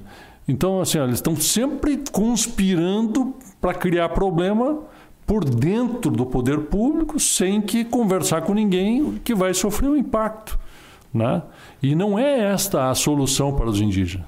Entendeu? Ao mesmo tempo em que eles fazem isso, eles não têm o mínimo compromisso com as condições mínimas de dignidade das comunidades indígenas já existentes. Olha essa situação que aconteceu aqui em Serrinha. Quatro indígenas, quatro foram mortos, queimados dentro. Agora foi ontem, né? Não, De- eh, anteontem, ontem, dentro da cadeia indígena. Olha como é que foi a situação. O cacique foi chamado porque tinha uns jovens fazendo uma festinha lá na aldeia. E ele pegou e botou os quatro presos lá, na, na cadeia indígena. A cadeia pegou fogo, morreram os quatro carbonizados. Quer dizer, eu quero que eu, Como é que pegou fogo isso daí? eu quero que o secretário de Direitos Humanos vá resolver isto. Como é que um cacique, em pleno sexo- século XXI, numa área ah, próximo de, de, de grande centro, de indígenas totalmente adaptados à civilização, né? que, que partilham de todas as mesmas ah, compreensões que nós, né? Como é que se tem o direito ainda de fazer um cárcere privado, de prender e privar de liberdade pessoas na vigência da Constituição Federal, que proíbe que alguém seja preso se não for por um juiz ou por um flagrante delito? E nunca, jamais em cárcere privado, de botar uma pessoa num lugar inadequado, insalubre, entendeu? Que sem as mínimas condições de dignidade, que acontece o que aconteceu. Eu faz uma, faz uma semana que eu disse que isso ia acontecer. Uma semana disse, ó, vocês primeiro têm que garantir o direito à vida das pessoas, a dignidade de não ser expulso das suas casas. Depois é tentar fazer demarcação. Porque essas pessoas que estão ali pedindo para demarcar a área, elas sofreram isso. Essas pessoas são vítimas. Elas foram expulsas das suas aldeias por causa dessas disputas de liderança para ganhar dinheiro de arrendamento. Sim. Porque a grande disputa é essa: quem é o cacique que vai cobrar o arrendamento? Essa é a disputa.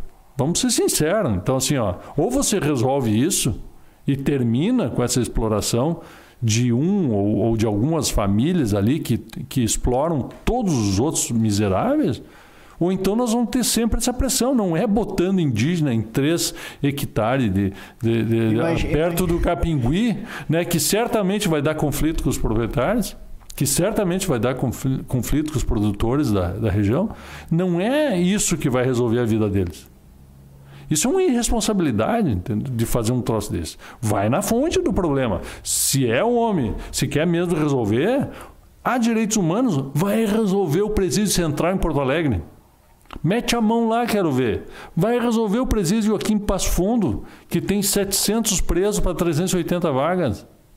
Eu fiz a obra do presídio, na época, fazendo acordo com as empresas, fiz muro, fizemos cela, fizemos guarita, fizemos tudo que fizemos ali. Agora mesmo, apoia essa, essa, apoia essa solução da PAC, que é sensacional, um novo sistema de pena que está sendo feito aqui em Passo Fundo. Isso é direitos humanos. Agora, você querer fazer política e militância de ocupação geopolítica, não. Estão de brincadeira. É, só, só quer fazer mais do, do, da mesma situação. Conseguir é. mais terreno e fazer a, a, a demarca, demarcação ali para uh, ah, resolver uma, uma, uma, um problema tapando o buraco. É, Eu acho que, que, que, é, que é praticamente isso daí. E como é que é a, a, a tua teu encontro ali com o Bolsonaro? Ah, quando eu, quando eu estava lá na, na, na, CPI da FUNAI do INCRA, eu, eu, coordenava lá os movimentos, onde é que a gente ia investigar, quem é que eu ouvi, como é que a gente organizava as coisas. E, e para fazer isso, você precisa que o plenário da CPI aprove essas né, diligências, esses pedidos, enfim. E nós estava tomando um pau lá de um plenário, porque o pessoal do PT, PCdoB e pessoal fazia um barulho gigantesco e não deixava a coisa andar, né? E eu um dia estava olhando aquela cena lá, eu sou um técnico, né? Eu não posso me envolver politicamente na, naquela discussão, né? Eu disse, não, mas nós tínhamos que ter alguém aqui para contrapor, porque senão essa CPI não vai andar. Né? Daí me lembrei do Bolsonaro, né? Digo, alguém conhece o Bolsonaro para nós convidarmos para vir para cá? Daí um, um, assessor lá disse, não, não, eu conheço o chefe de gabinete dele. Marcaram, eu fui lá no outro dia. E aí fui excelentemente recebido, brincou comigo, e tal. Enfim, e eu falei as questões lá de, e convidei ele para participar da CPI. E ele disse, não, não, eu vou e vou levar o meu filho Eduardo. E eles foram. Bah, e aí o jogo mudou, né? Aí o jogo mudou totalmente, totalmente. Aí eu, a conversa mudou de nível e nós conseguimos conduzir a CPI Foi uma bem. Uma né? conversa mais séria. É, não, não é que eles têm, eles têm postura, né? E se os caras faziam bobagem, eles batiam também e de uma maneira dura e firme, né? Foi, foi uma medida, foi a ocasião que eu o conheci, fiquei muito bem impressionado pela simplicidade e pela humildade dele. Né? Me perguntava algumas coisas, até na área tributária. Ah, mas se eu disser isso, eu digo, olha, deputado, a época, deputado, olha, deputado, isso não está correto. O senhor tem que dizer assim, ah, tá. Então, ele ouvia muito bem a gente, né? Então, não sei se ele ainda, eu imagino que ele ainda lembra de mim, né? Porque já teve algumas outras conversas. Mas eu foi uma boa experiência. Eu, eu uh, fiquei bem impressionado com ele, com a postura tanto de simplicidade como de humildade dele. Isso daí foi uma experiência, então, que te motivou, ah, talvez, na política? Eu acho que sim, eu acho que sim. Eu fiz campanha para ele, né? Eu fiz, abriu a, a, a época ainda. Eu tenho uma relação muito próxima com o senador Reis, né? Então a gente conversava muito sobre isso, né? Apoiei o, a iniciativa do Reis de, de, de, apoiar o Bolsonaro, mesmo que o partido tivesse coligado uhum. com o Alckmin, né? E, e, hoje ainda acho que ele é a única opção que nós temos para ter um governo minimamente responsável, né? Fora disso, é você de novo caminhar por um caminho que só leva à miséria e à escravidão. Né? É, o, muitas pessoas, né, que a gente vai conversando com uma com a outra, uh, que tem um pouco mais de entendimento da, da, da, política.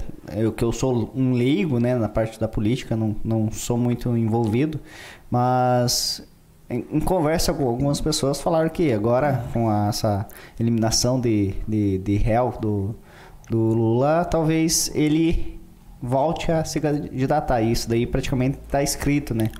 E daí, uh, tu acha certo isso daí? Ou qual que seria? Porque, ao meu ver, a princípio já foi feito um trabalho inteiro de anos, né? Na, no Lava Jato, já foi preso, já foi feito, né? Tipo, se ele fosse tão inocente, ele não tinha sido preso naquele momento também, é, né? Eu digo assim, ó, essa situação é absurda, em nenhum país sério se veria isso, né? De uma pessoa que comprovadamente é corrupta, passou, usou uh, do cargo para roubar milhões, bilhões, né? bilhões, talvez um trilhão de reais, né? desviando dinheiro para Cuba, para Venezuela, para Argentina, para todo quanto é lugar, para o seu próprio bolso, para todos do partido. Foi uma roubalheira generalizada. Né? Isso foi uma roubalheira.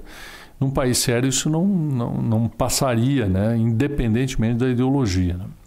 Uh, eu vejo isso sob dois problemas. Sob um ângulo ético, é, é um horror né, que nós tenhamos aceitado na disputa e com a chancela do Supremo Tribunal Federal um sujeito com esse perfil. Né? Então, é, é eu acho isso sob todos os aspectos lamentável. Né? O pior é o seguinte, né? é que há um silêncio sorridente né, da esquerda mundial aceitando um corrupto desde que seja da sua ala ideológica. Né? Isso é lamentável. Né? Então, primeiro aspecto. E o segundo aspecto, o aspecto jurídico, não se sustenta em peça da decisão do Supremo. Né? Disparado, é o pior Supremo da história que nós já tivemos. Essa composição é simplesmente horrorosa, horrorosa. Né? porque essas decisões não podem ser tomadas. Né? Porque você veja bem, essa discussão a respeito da competência, ela já foi levantada lá no primeiro grau.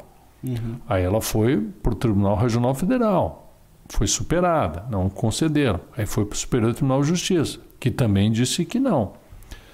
Uh, e isso se trata, a competência essa é uma competência territorial. Ou seja, é em Brasília ou é em Curitiba? A competência, e nós temos dois tipos de competência. Nós temos a absoluta e a relativa. A territorial é relativa. Qual é a diferença? A absoluta nunca se convalida. Por exemplo, se o crime é comum, ele tem que ir para a justiça comum, não pode ser julgado na justiça federal. Né? Uh, se for julgado pela justiça comum, não importa o tempo que ela passe, essa nulidade não se convalida. E comprovada a, a nulidade, anula o processo. A competência relativa é o seguinte: se passou um tempo, acabou. Não tem mais discussão sobre ela. Entendeu? Então não tem como você, num habeas corpus, você discutir competência. Né? É. E aí, aí, o outro caso, que é a questão da suspeição do Moro. Uh, você admitir como prova da suspeição uma prova obtida por um roubo de dados isso é o fim do mundo. Entendeu? Isso é contra todos os princípios jurídicos. Você não pode, é a chamada teoria da, da, da do fruto, a, da, da, da, da, árvore dos, dos, frutos podres ali, né? Ou seja, pô, tá podre, tá podre. Entendeu? Ou seja, tu não pode aproveitar o, os frutos podres. Tá podre. É, e ainda querem né, exaltar, né? É, então, eu, assim, eu, assim, é, então, um assim ó, acabou, acabou esse troço. Então, não, não, poderia jamais o Supremo fazer isso. E o pior é que isso é absolutamente desenhado. Eu vim alertando que isso vem sendo desenhado há bastante tempo. Quando a população se flagrou dessa situação, a população começou a se revoltar e atacar o Supremo. O que, que eles fizeram? Fizeram um terrorismo sobre a, a, a população prenderam jornalistas, prenderam militantes, prenderam um deputado em pleno mandato por crime de opinião. O deputado prote... Não importa a bombagem que ele falou. Não, não importa, o cara falou bobagem, falou, ninguém está concordando com a bobagem dele. Agora, ele está em mandato.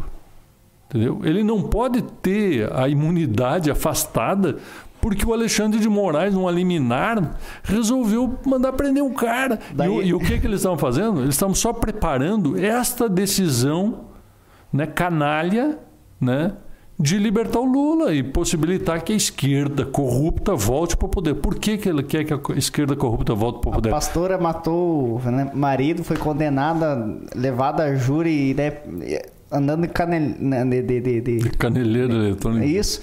E daí ainda está no mandato. É. E agora tu explica.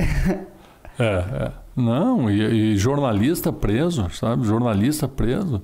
Agora, se é alguém da, da esquerda que chama o Bolsonaro de genocida, aí não acontece nada. Entendeu? Então, assim, é, infelizmente, o aparelhamento ideológico e, e assim, ó, me parece que tudo isso só tem um sentido. É o dinheiro que eles conseguem tirar do poder público.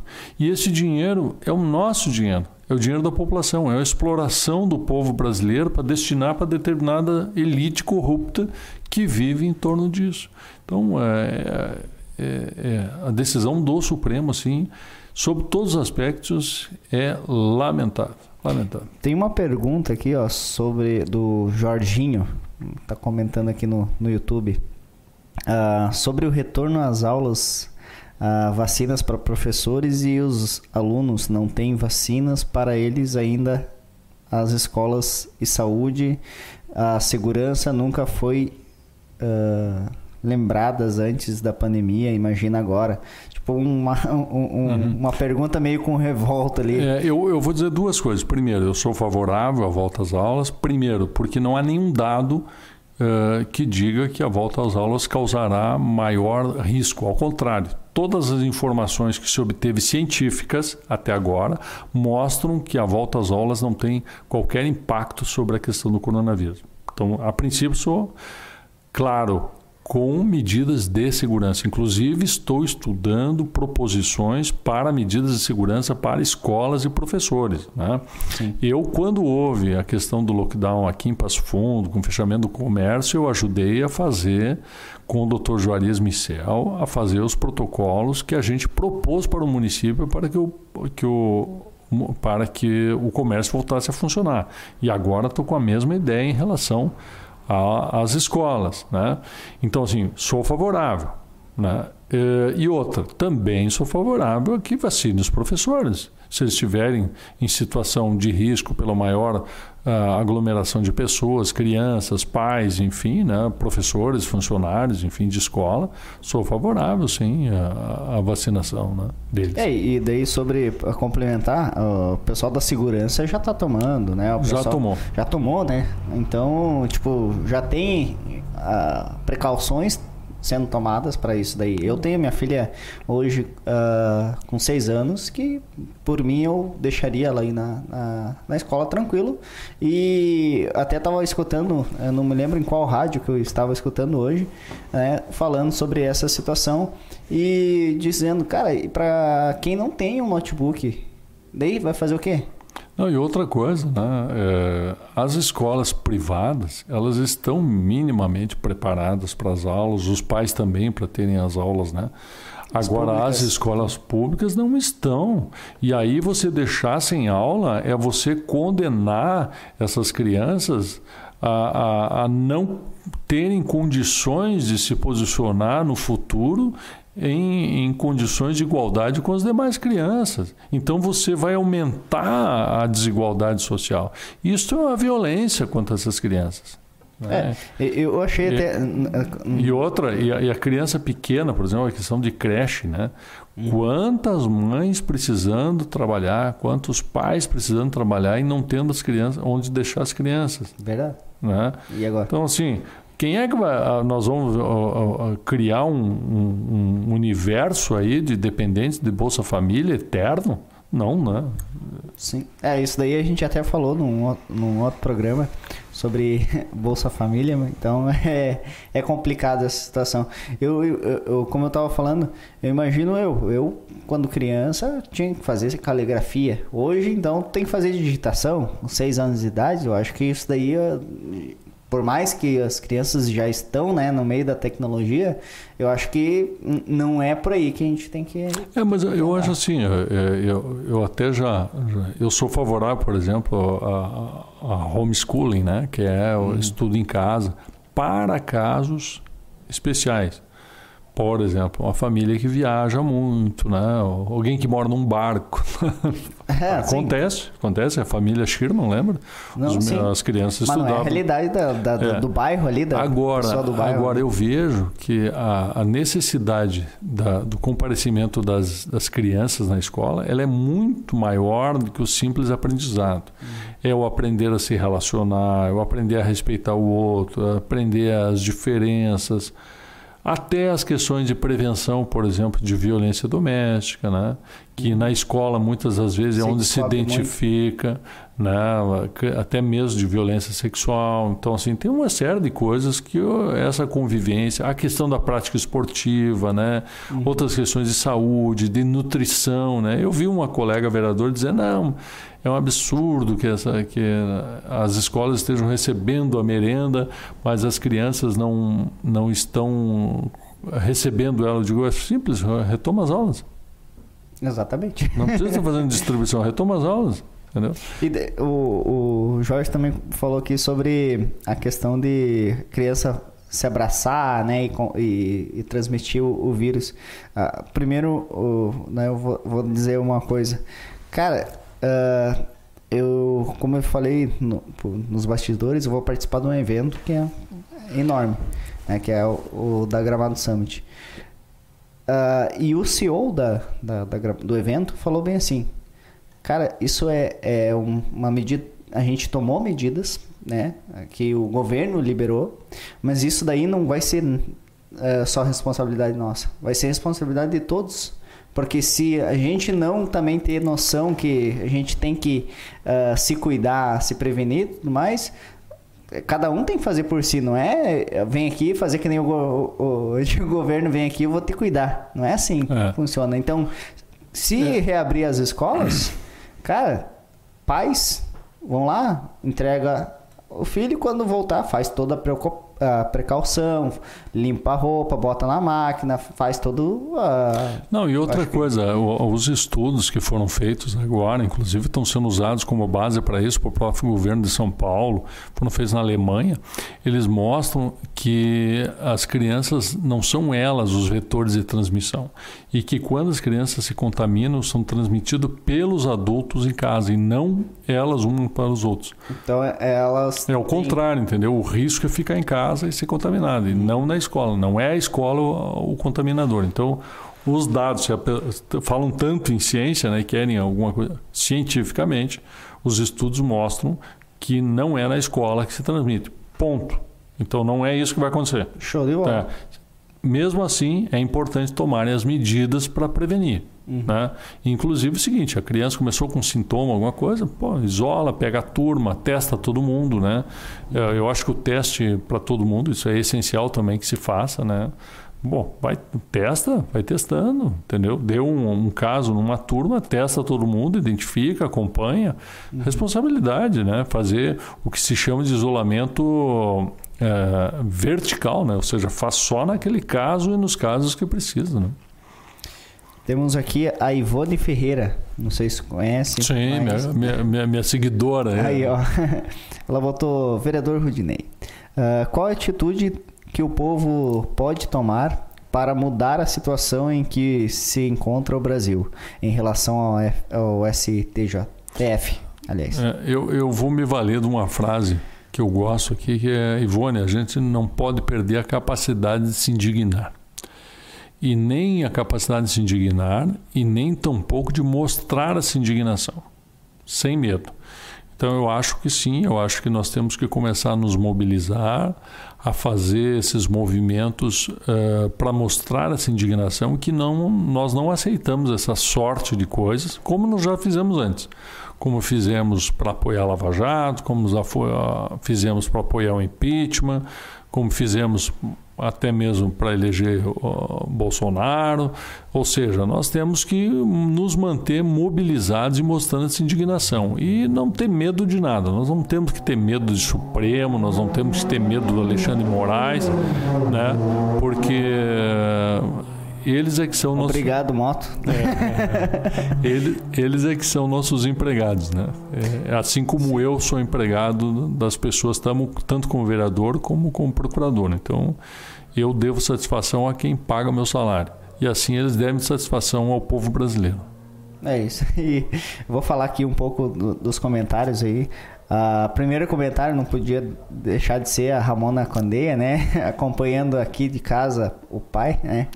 Uh, Luiz Ferlin. o outro amado também. Luiz Ferlin, uh, Tainá Quadros, uh, Tânia Tibola, Luiz Alexandre Chaves, Ivone Ferreira. Todos queridos. Divani Ilan. uh, Divania. É Divania, isso. É. Divani Ilan, é isso? É, é Ilan, né? Ian, eu acho. Ian. Ian, isso, querido. Isso quem mais? Aqui? Uh, Vera Lúcia. O Jorginho aí que tá, tá, tá perguntando perguntou para nós aí, fez perguntas. Eduardo CP. Deve ser o. Ah. É outro filho emprestado. Ah, sim. Sempre aprendendo com esse mestre. É. O que, que achou? E uh, daí o Jorginho aqui finalizou, botou uma última pergunta aqui. Uh, sou a favor ao retorno às aulas presenciais. Isso é uh, de extrema importância. É, então ele ressaltando, né? Ah, ele fez aquela pergunta, né? Da, ah, da, da, vacina.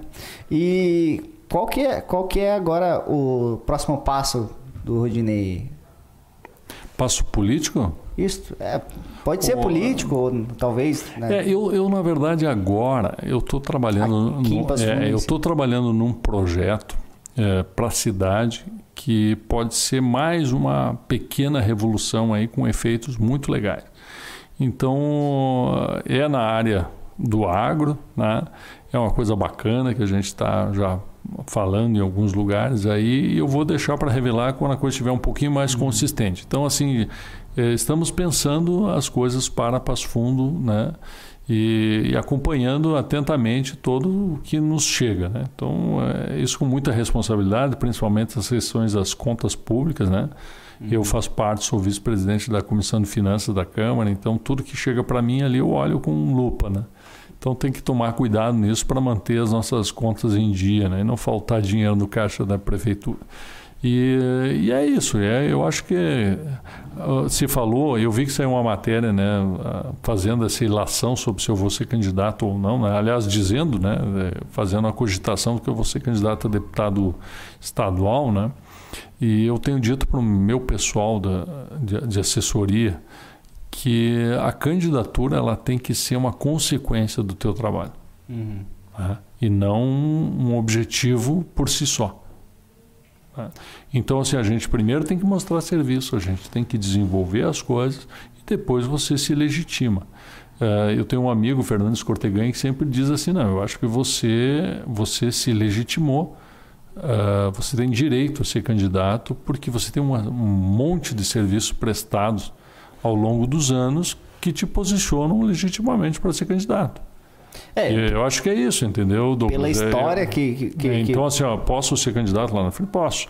Mas para fazer isso, tem uma construção uh, de coisas boas que a gente tem que fazer até lá para você chegar com legitimidade e dizer: olha, eu quero dar um passo a mais e quero representar vocês né, num degrau um, um pouco mais alto, né, numa abrangência um pouco maior, não menos importante ou mais importante, acho que todas Sim. as funções são bastante importantes, mas num outro degrau. Mas isso, para isso, você vai ter que se legitimar. Né? Sim.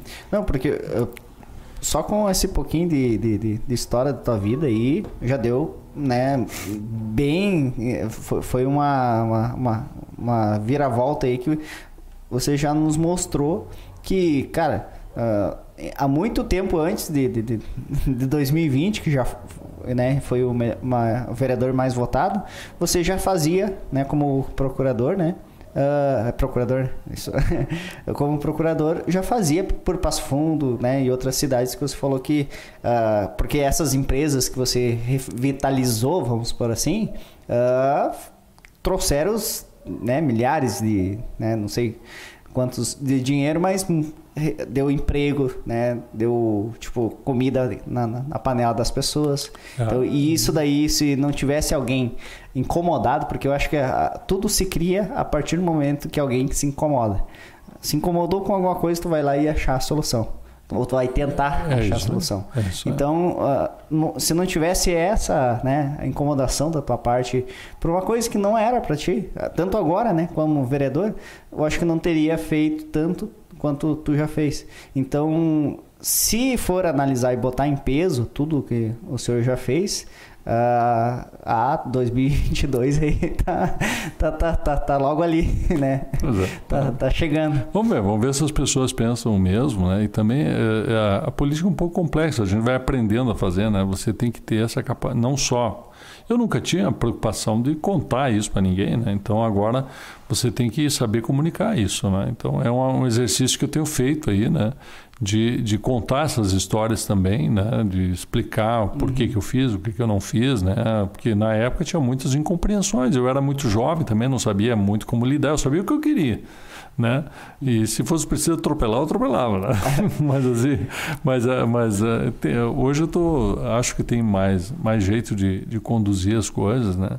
E, e então assim é, é, é trabalhar, né? trabalhar e com essa compreensão que tu disseste assim, é, não dá para gente eu passar o ano eh, pensando em onde é que eu vou tirar férias e né, no que que eu vou uh, que carro eu vou trocar, ou seja lá o que for, enquanto tem pessoas aí que não estão nessa condição. Né? Eu, eu tenho uma coisa para mim que assim é muito que é, é muito simbólico, sabe? Eu, eu, saio na minha garagem e tem uns containers de lixo na porta.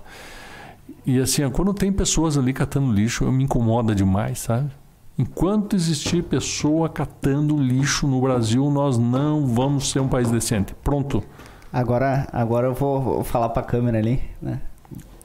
Aí, pessoal, agora vou, vou, vou ter que. Vou, é, é uma, é uma coisa assim que eu fico pensando, cara. A maioria da, da, da, da do, que a, apoia a esquerda, né? A maioria da coisa, é porque tem que olhar para os outros, tem que ter aquela, né? Tem que ajudar, tem coisa. Estamos aí, um cara que já falou aqui para nós que é direita, com esse pensamento. Então, para de achar que é esquerda ou direita, direita ou esquerda. Pensa que eu acho que você tem que acreditar nas pessoas, seja ela direita ou esquerda, porque eu acredito que tem pessoas também que tem uma ideologia de esquerda que fazem não estou dizendo que elas acreditam, mas que fazem o bem também. Douglas, entendeu? tu sabe o seguinte, é, eu acho que tem pessoas de esquerdas que acreditam realmente que a proposta da esquerda vai ser a solução para a vida das pessoas. Uhum. Né? Eu também já acreditei nisso. Uh, e existem pessoas da esquerda que querem a mesma coisa que eu, que querem o bem para todo mundo. Sim. É só uma questão de método. Eu só acho que elas não pararam para estudar, entendeu? E ver o que funciona.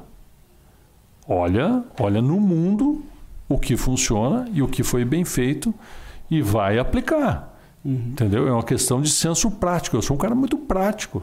Entendeu? O que funciona é liberdade de mercado. Ponto. É o que dá emprego, o que dá renda para as pessoas. Eu nunca vi ninguém fugindo dos Estados Unidos para Cuba. É. Eu, Entendeu? Eu, Agora, o que tem de cubano fugindo para os Estados Unidos é um troço fabuloso. Abre, faz o seguinte: vamos fazer um testezinho. Faz um teste libera voo de Cuba para os Estados Unidos. Libera, não, não, não, não prende mais as pessoas, não bota na cadeia mais quem quiser fugir. Uhum. Vamos ver quantos ficam lá. Ninguém? Entendeu? Então, assim, o socialismo é legal, em tese é, né? em tese, igualdade, coisa. Na prática, ele é um grande sistema tirânico, né? que joga o poder na mão de meia dúzia e que acaba oprimindo todo o resto. Ponto. É isso. Na prática é isso que funciona capitalismo é perfeito? Não é, tem suas, né, tem suas Sim. contradições, mas é o melhor sistema que já se criou. Né? Quem conhece os Estados Unidos, quem conhece os países de uma economia mais livre, mais né, aberta, sabe a diferença brutal, é brutal qualidade da, de, vida, de qualidade né? de vida, é brutal, é brutal, entendeu? Assim, ó, a, a, a, a, aproximação, né, a, menor diferença social é, é brutal, entendeu? Quem conhece a Europa, quem conhece os Estados Unidos, né? aqui na América do Sul, Chile, né, que é muito mais livre que nós, e assim, é muito desenvolvido é em tecnologia. outro mundo, Nossa, é outro Chile mundo, tá é outro mundo. Né? E a esquerda está tentando destruir isso, né? Olha só as revoltas que eles provocaram ali, né? Porque não querem o bom exemplo, entendeu? Que é a liberdade de mercado, que, que a pouca tributação, que, que, que causa nas pessoas. É, eu fiquei sabendo de empresas aqui do Sul por exemplo, é, é, até conheço uma CEO de uma empresa aqui que é brasileira, que ela foi para o Chile. Aqui, ó, ela, ela, tinha aqui, eu acho que em Novo Hamburgo ali, a empresa. Ela foi para o Chile, porque no Chile ela iria conseguir desenvolver muito mais custoso, assim, muito mais em conta o produto dela. E hoje ela está no Chile, vendendo para o Chile e para o Brasil.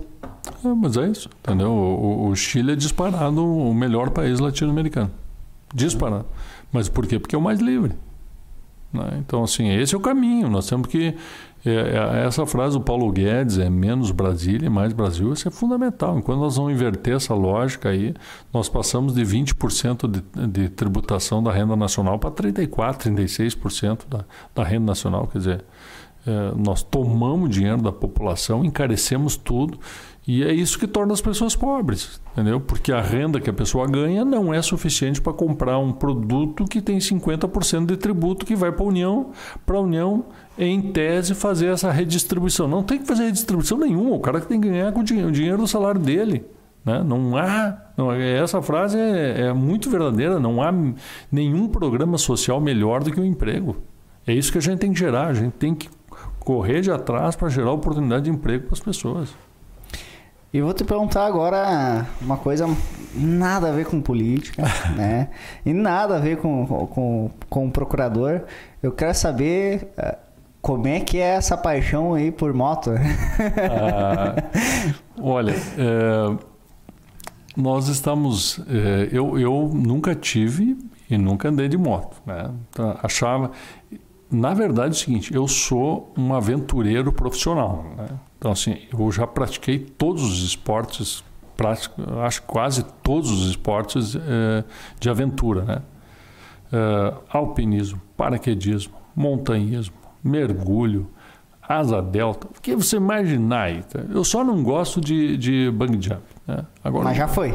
Não, não quis não ir, não quis ir. Mas eu fazia muito tirolesa, né? Quando era jovem, ah. né? E eu, eu fazia tirolesa, rafting, esqui, o que pensar já fiz, né? E eu achava a moto muito perigoso, porque não dependia de mim. Eu gosto de esporte em que eu planejo e controlo as coisas. Uhum. Ah, eu controlo o risco, né? E a moto depende muito dos outros. Eu não queria usar, né? E aí, eu, e aí um dia surgiu uma ideia da, da minha esposa de a gente fazer um, uma viagem pelos Estados Unidos, fazer a Rota 66 de moto. Eu digo, ó, só um pouquinho. Eu não sei andar de moto e não tenho moto. Então, assim, para nós fazer isso, eu vou comprar uma moto, eu vou fazer curso de moto, eu vou pegar experiência para depois poder fazer. E a ideia de comprar uma moto foi isso. Eu comprei a moto e aí escolhi uma Harley, né? E, é, uma moto de velho, não, não adianta. Não, mas não é de velho. É, é, aí, é quem, quem, quem, tem paixão mesmo por, por moto não é, tem. Não tem escapatória. Eu, eu, esses dias estava tava pesquisando até que, que eu sou contra comprar carro, sabe? Né? Uhum. sou comprar na compra do carro. Claro, se você já tem uma, uma, uma uma condição que, né, que já, já dá para você gozar dessa, desse benefício que só gera gasto, uh, se você não utilizar ele como né, uh, lucro, mas uh, não, acho que não vale a pena.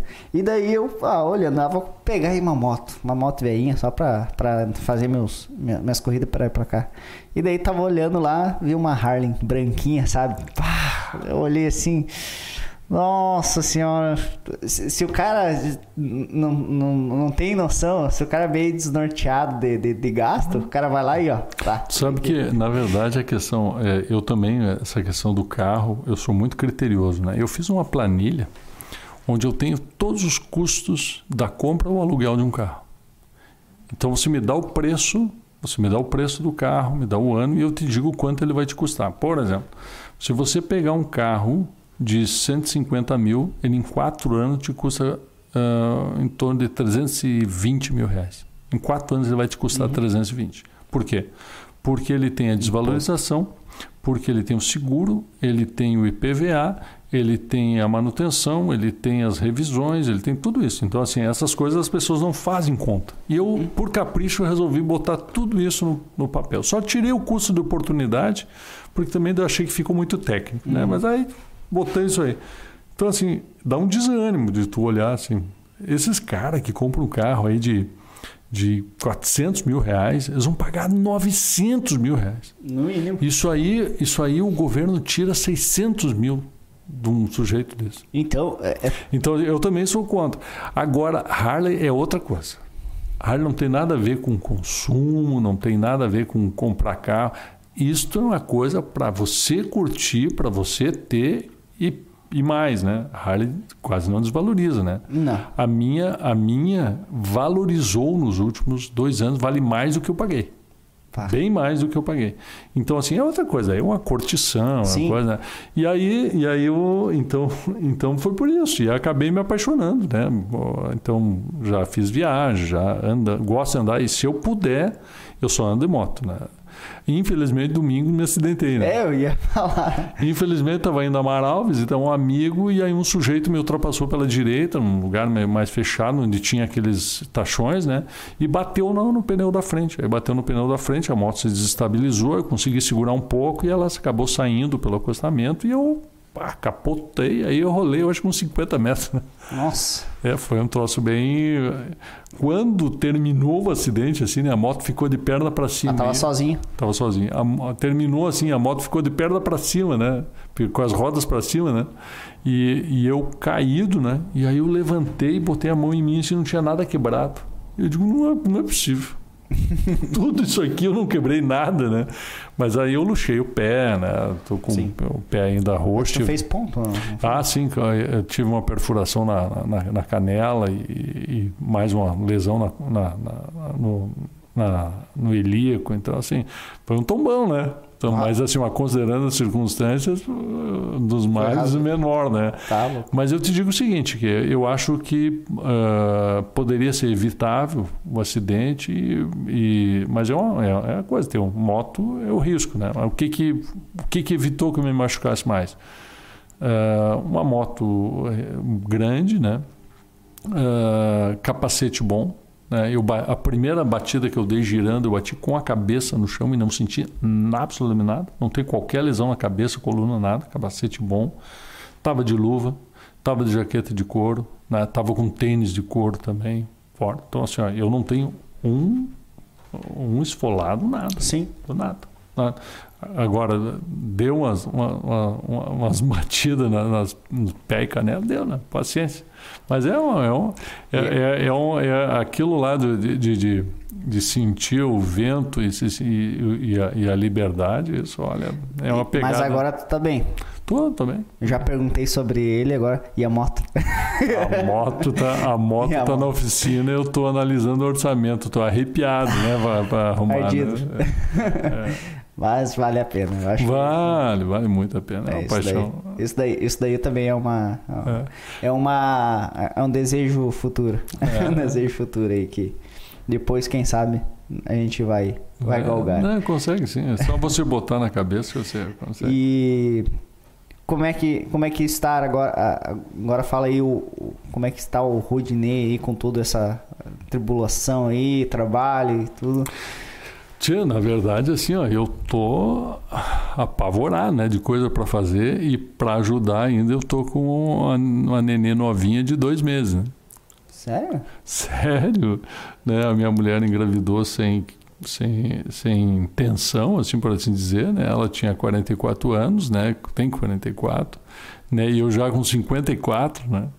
E aí tem uma nenezinha, a Tereza aí, maravilhosa, linda, que, que legal, eu tô apaixonado, né? E agora eu passo a, a, a gente passa a noite cuidando Câmara de Vereadores, Procuradoria e ainda dá atenção para os filhos, né? Eu tenho a Ramona, que tem 25, tenho o Enzo, né, meu neto, uhum. que tem três, tenho um filho que faz medicina, o Guilherme faz medicina em Itajaí, mora em Camboriú, então é uma correria, né? Ainda cuida do pai, tem que dar uma, eu tenho meu pai no, está no asilo, a minha mãe tem Alzheimer, então a gente tem que se virar com tudo aí, né?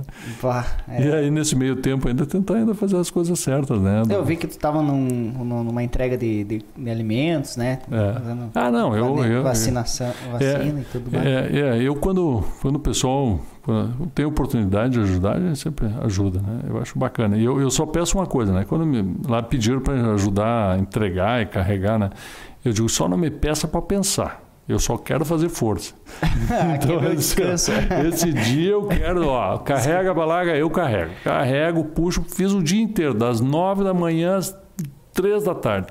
Só não me peça para pensar, não quero pensar nada, só quero fazer é, força. descanso naquele dia. Então. Isso aí, foi a minha academia. Né? descanso né? é, é, é, o músculo. É, ah. e, e, uma coisa que eu, que eu, que eu falei né, já em entrevista, né? É, a marca de uma sociedade desenvolvida, de uma sociedade evoluída, é o voluntariado. Né? É o voluntariado, é a solidariedade. Né? Quanto mais livre, quanto mais desenvolvida, quanto mais rica uma sociedade, mais ela se importa com os outros. Né? E, e essas ações, assim, eu acho muito, muito bacana por isso, né? de você se doar para aqueles que não estão nas mesmas condições que você nesses momentos de necessidade. Eu acho isso bacana demais. Né? Uhum. Ah, eu já participei de algumas, de algumas é, instituições de, de, de caridade, Leão 13. Uh, a gente fez um. Uh, num, num, em alguns cursos que eu fiz, a gente fazia uh, algumas algumas situações de, de coisas. Eu vou contar uma coisa assim que eu acho que pouca gente sabe. Pouca oh, gente. Oh, né, vou contar oh, agora. Revelações, revelações do doido. Pré-candidato aqui de Passo Fundo já. Ah, é? Pré-candidato a vereador de Passo Fundo. Que legal. Mas, daí na hora de vamos ver quem que vai se candidatar, eu Daí, ah, recuou, recuou. Ah, é muita situação assim que, tipo, ou é. tu tem um psicológico legal ali, tu mete a é. cara, ou tu não. É, mas não, não, é, não é fácil. Então não é, é... Infelizmente, esse mundo político é, ele é bastante complexo, né? Eu acho assim, eu acho a parte política em si, a atuação, a representação, eu acho muito bacana. Agora a parte partidária é de chorar no banho, né? É, é por isso mesmo que eu foi por causa eh, do, eu me afiliei no partido. Eu acho que devo estar afiliado até hoje, que não, não fui ver. Mas uh, e daí não, não, não, não estudei o partido, não estudei na verdade nada. Hoje não sei como é que o partido tá, não não fui atrás. E ficou por aquilo ali. Né? Desde o momento que eu vi que não era o que eu queria, recuei. Daí eu me lembro que eu ainda fui para Santa Catarina. Daí lá sim, lá eu fui uh, presidente da, do, do, dos pais, da, que era uma cidadezinha de 10 mil habitantes, lá em Arroio do Silva. Bah. Daí eu fui presidente da, de uma, uma associação que a gente fez aí para captar alguns recursos e não recursos financeiros, mas sim junto à prefeitura, né, para as crianças terem creche, porque naquele momento estavam querendo vetar a creche das, das crianças. É uma situação lá. E daí eu isso, isso, é voluntariado. De, é daí, daí eu, a gente estava numa reunião em, em que eles estavam avisando que iam cortar a, a creche e tudo mais, e eu com a minha nenê de três anos, né? E daí todo mundo quietinho lá, escutando, engolindo, sabe? Ah, mas eu não concordo. Todo mundo falando meio que, é, eu não concordo, não concordo. levantei o braço assim, ó, tá, ó. E se a gente se juntar, falei pros, na frente da, da, da, da da diretora da creche lá, que tava dando notícia, e junto com o pessoal da prefeitura, eu falei, eu olhei pros lados, e se a gente se juntar aqui, fizer um baixo assinado e ir atrás de, de recurso aqui para captar aí um, uma grande, bastante assinatura, para dizer assim, ó, não pode ser, e a gente achar alguém, algum vereador político, alguma coisa assim, para ir junto com nós. Mas podemos fazer isso? Coitadinho. Não, entendeu? Podemos fazer. Pode, pode. Se juntamos. Eu juntei até. A, a, tem uma, uma amiga até hoje, que ela é contadora lá na, naquela cidade, a Ana. E dela foi braço direito. Daí depois, quando eu saí de lá, ela ficou responsável por tudo. E nossa, é uma, eu ia. Bom, daí depois disso daí eu ia falar com o prefeito assim, tomar café. Entendeu? Que legal. Era bem. Eu, eu gostei daquela situação naquele momento. Aí depois disso daí eu fui pra França. legal, legal. Mas tem, tem, tem, alguma coisa hoje assim que você queira passar assim para seja uh, amigos, candidatos, pessoas que não te conhecem e, uh, e falar ali uh, tipo, ó, isso aqui eu quero deixar para vocês. Essa frase, esse, essa, esse dizer aí para seja né, eleitores, amigos, pessoas que não te conhecem. Eu, essa semana eu, eu perdi um, um grande amigo é o ex-prefeito de o prefeito de Coxilho, Wilton Hort, uma pessoa maravilhosa, né? E assim um exemplo para qualquer um que queira levar uma vida pública. E durante o, o, o velório dele lá e o enterro teve um canto, uh, um canto religioso e que tinha um, uma, uma expressão muito legal e que uh, eu acho que isso pode servir de norte para qualquer um, tanto na vida privada como na vida pública, né? E de dizer assim que ao final da vida que eu tenha as mãos limpas, o coração puro, não tenha vaidade e tenha sabido amar. Então, eu acho que é isso, entendeu? Eu acho que se a gente colocar isso como norte da vida da gente, a gente vai conseguir construir as coisas de uma maneira legal. E é isso que me move. Né? Acho que é isso que move e, e a, acabei repetindo isso até num, num discurso na Câmara, né? E, e, e, pode servir como norte para a gente e, e, representa muito do que eu penso sobre tanto a vida privada como a, a vida pública. Ah, muito interessante. E, cara, é, foi um prazer te conhecer. Eu acho que as uhum. pessoas que assistirem esse, esse podcast vão, além de ver, né, escutar um pouco da história, do, né, quem ainda não conhece, né, porque tem muito ainda show. Eu acho, acredito que se a gente fosse pegar mais algumas histórias aí, a gente ia ter muitas, muitas histórias, muitas horas aqui de conversando. Mas eu acredito que, tipo, isso daí me fez ah, tá com uma pessoa aqui que né, por inteligência nem dá para falar porque passar em, em, um né, concurso público já é difícil, imagina em seis de uma vez só. então é uma coisa assim que é, tem que só te dizer parabéns pelo, pela carreira, pela, parabéns pelo teu pensamento de vida, né? Porque uh, não é eu acho que eu não conheço dois agora, porque eu vou, já sei, já te conheço, né? Então não conheço dois que largou, uh, né, um, uma comodidade, né, a, a, a, aguinha morna ali para encarar um desafio, né? Porque querendo ou não, isso daí, como você mesmo disse, tem dias que parece que, né, não, não é isso que, que, que é muito bem visto, né? Não é aquilo ali que tu quer, mas eu acredito que no momento que você se disponha a fazer mais e sair daquela tua caixinha né, de conforto, do teu lugar de conforto e é, cara, precisamos de pessoas assim. Eu, olha. Douglas, eu, eu que agradeço aí a, a, o espaço e a tua manifestação aí, né? A preocupação minha sempre é que a gente consiga honrar essa expectativa das pessoas, né? Uhum. Que tu é humano como qualquer outro e também comete teus equívocos, né? uhum. né? Então, muito obrigado por tudo e pelo espaço, né? E parabéns aí pela para ti, para o Marco, aqui para para esse projeto bacana aí. Parabéns. Não, e fica o agradecimento por ter vindo, né? A gente é. só mandei mensagem ali, ele como é que funciona? Eu mandei como é que funciona, ele não topa. Deu, ah, que legal, cara. O cara, vereador mais votado aqui de Passo E agora hum, minha, né, minha gratificação só cresceu com essa história aí, esse, essa trajetória, então, cara, foi uma honra né, estar aqui, escutar um pouco mais da tua vida, te conhecer pessoalmente. Também, também. E é isso aí. Também. Você que está nos assistindo, segue aí o, o Rodinei nas redes sociais, que é Rodinei Candeia, né? Só, é, é, somente isso daí, isso. né? Não tem segredo. Vai lá, tá na descrição do, desse vídeo aí. Uh, acompanha ele nas redes sociais. Eu acredito que vocês vão aprender e vão ver coisas assim que é, é, é para crescer o teu intelecto, né? E como eu fiz agora. e Siga também o podcast, né? Se inscreve, compartilha. Esse vídeo vai ficar gravado aí, você pode ver e rever quando você quiser. E muito obrigado. Obrigado. Boa noite. Boa Valeu, noite Marco. Valeu.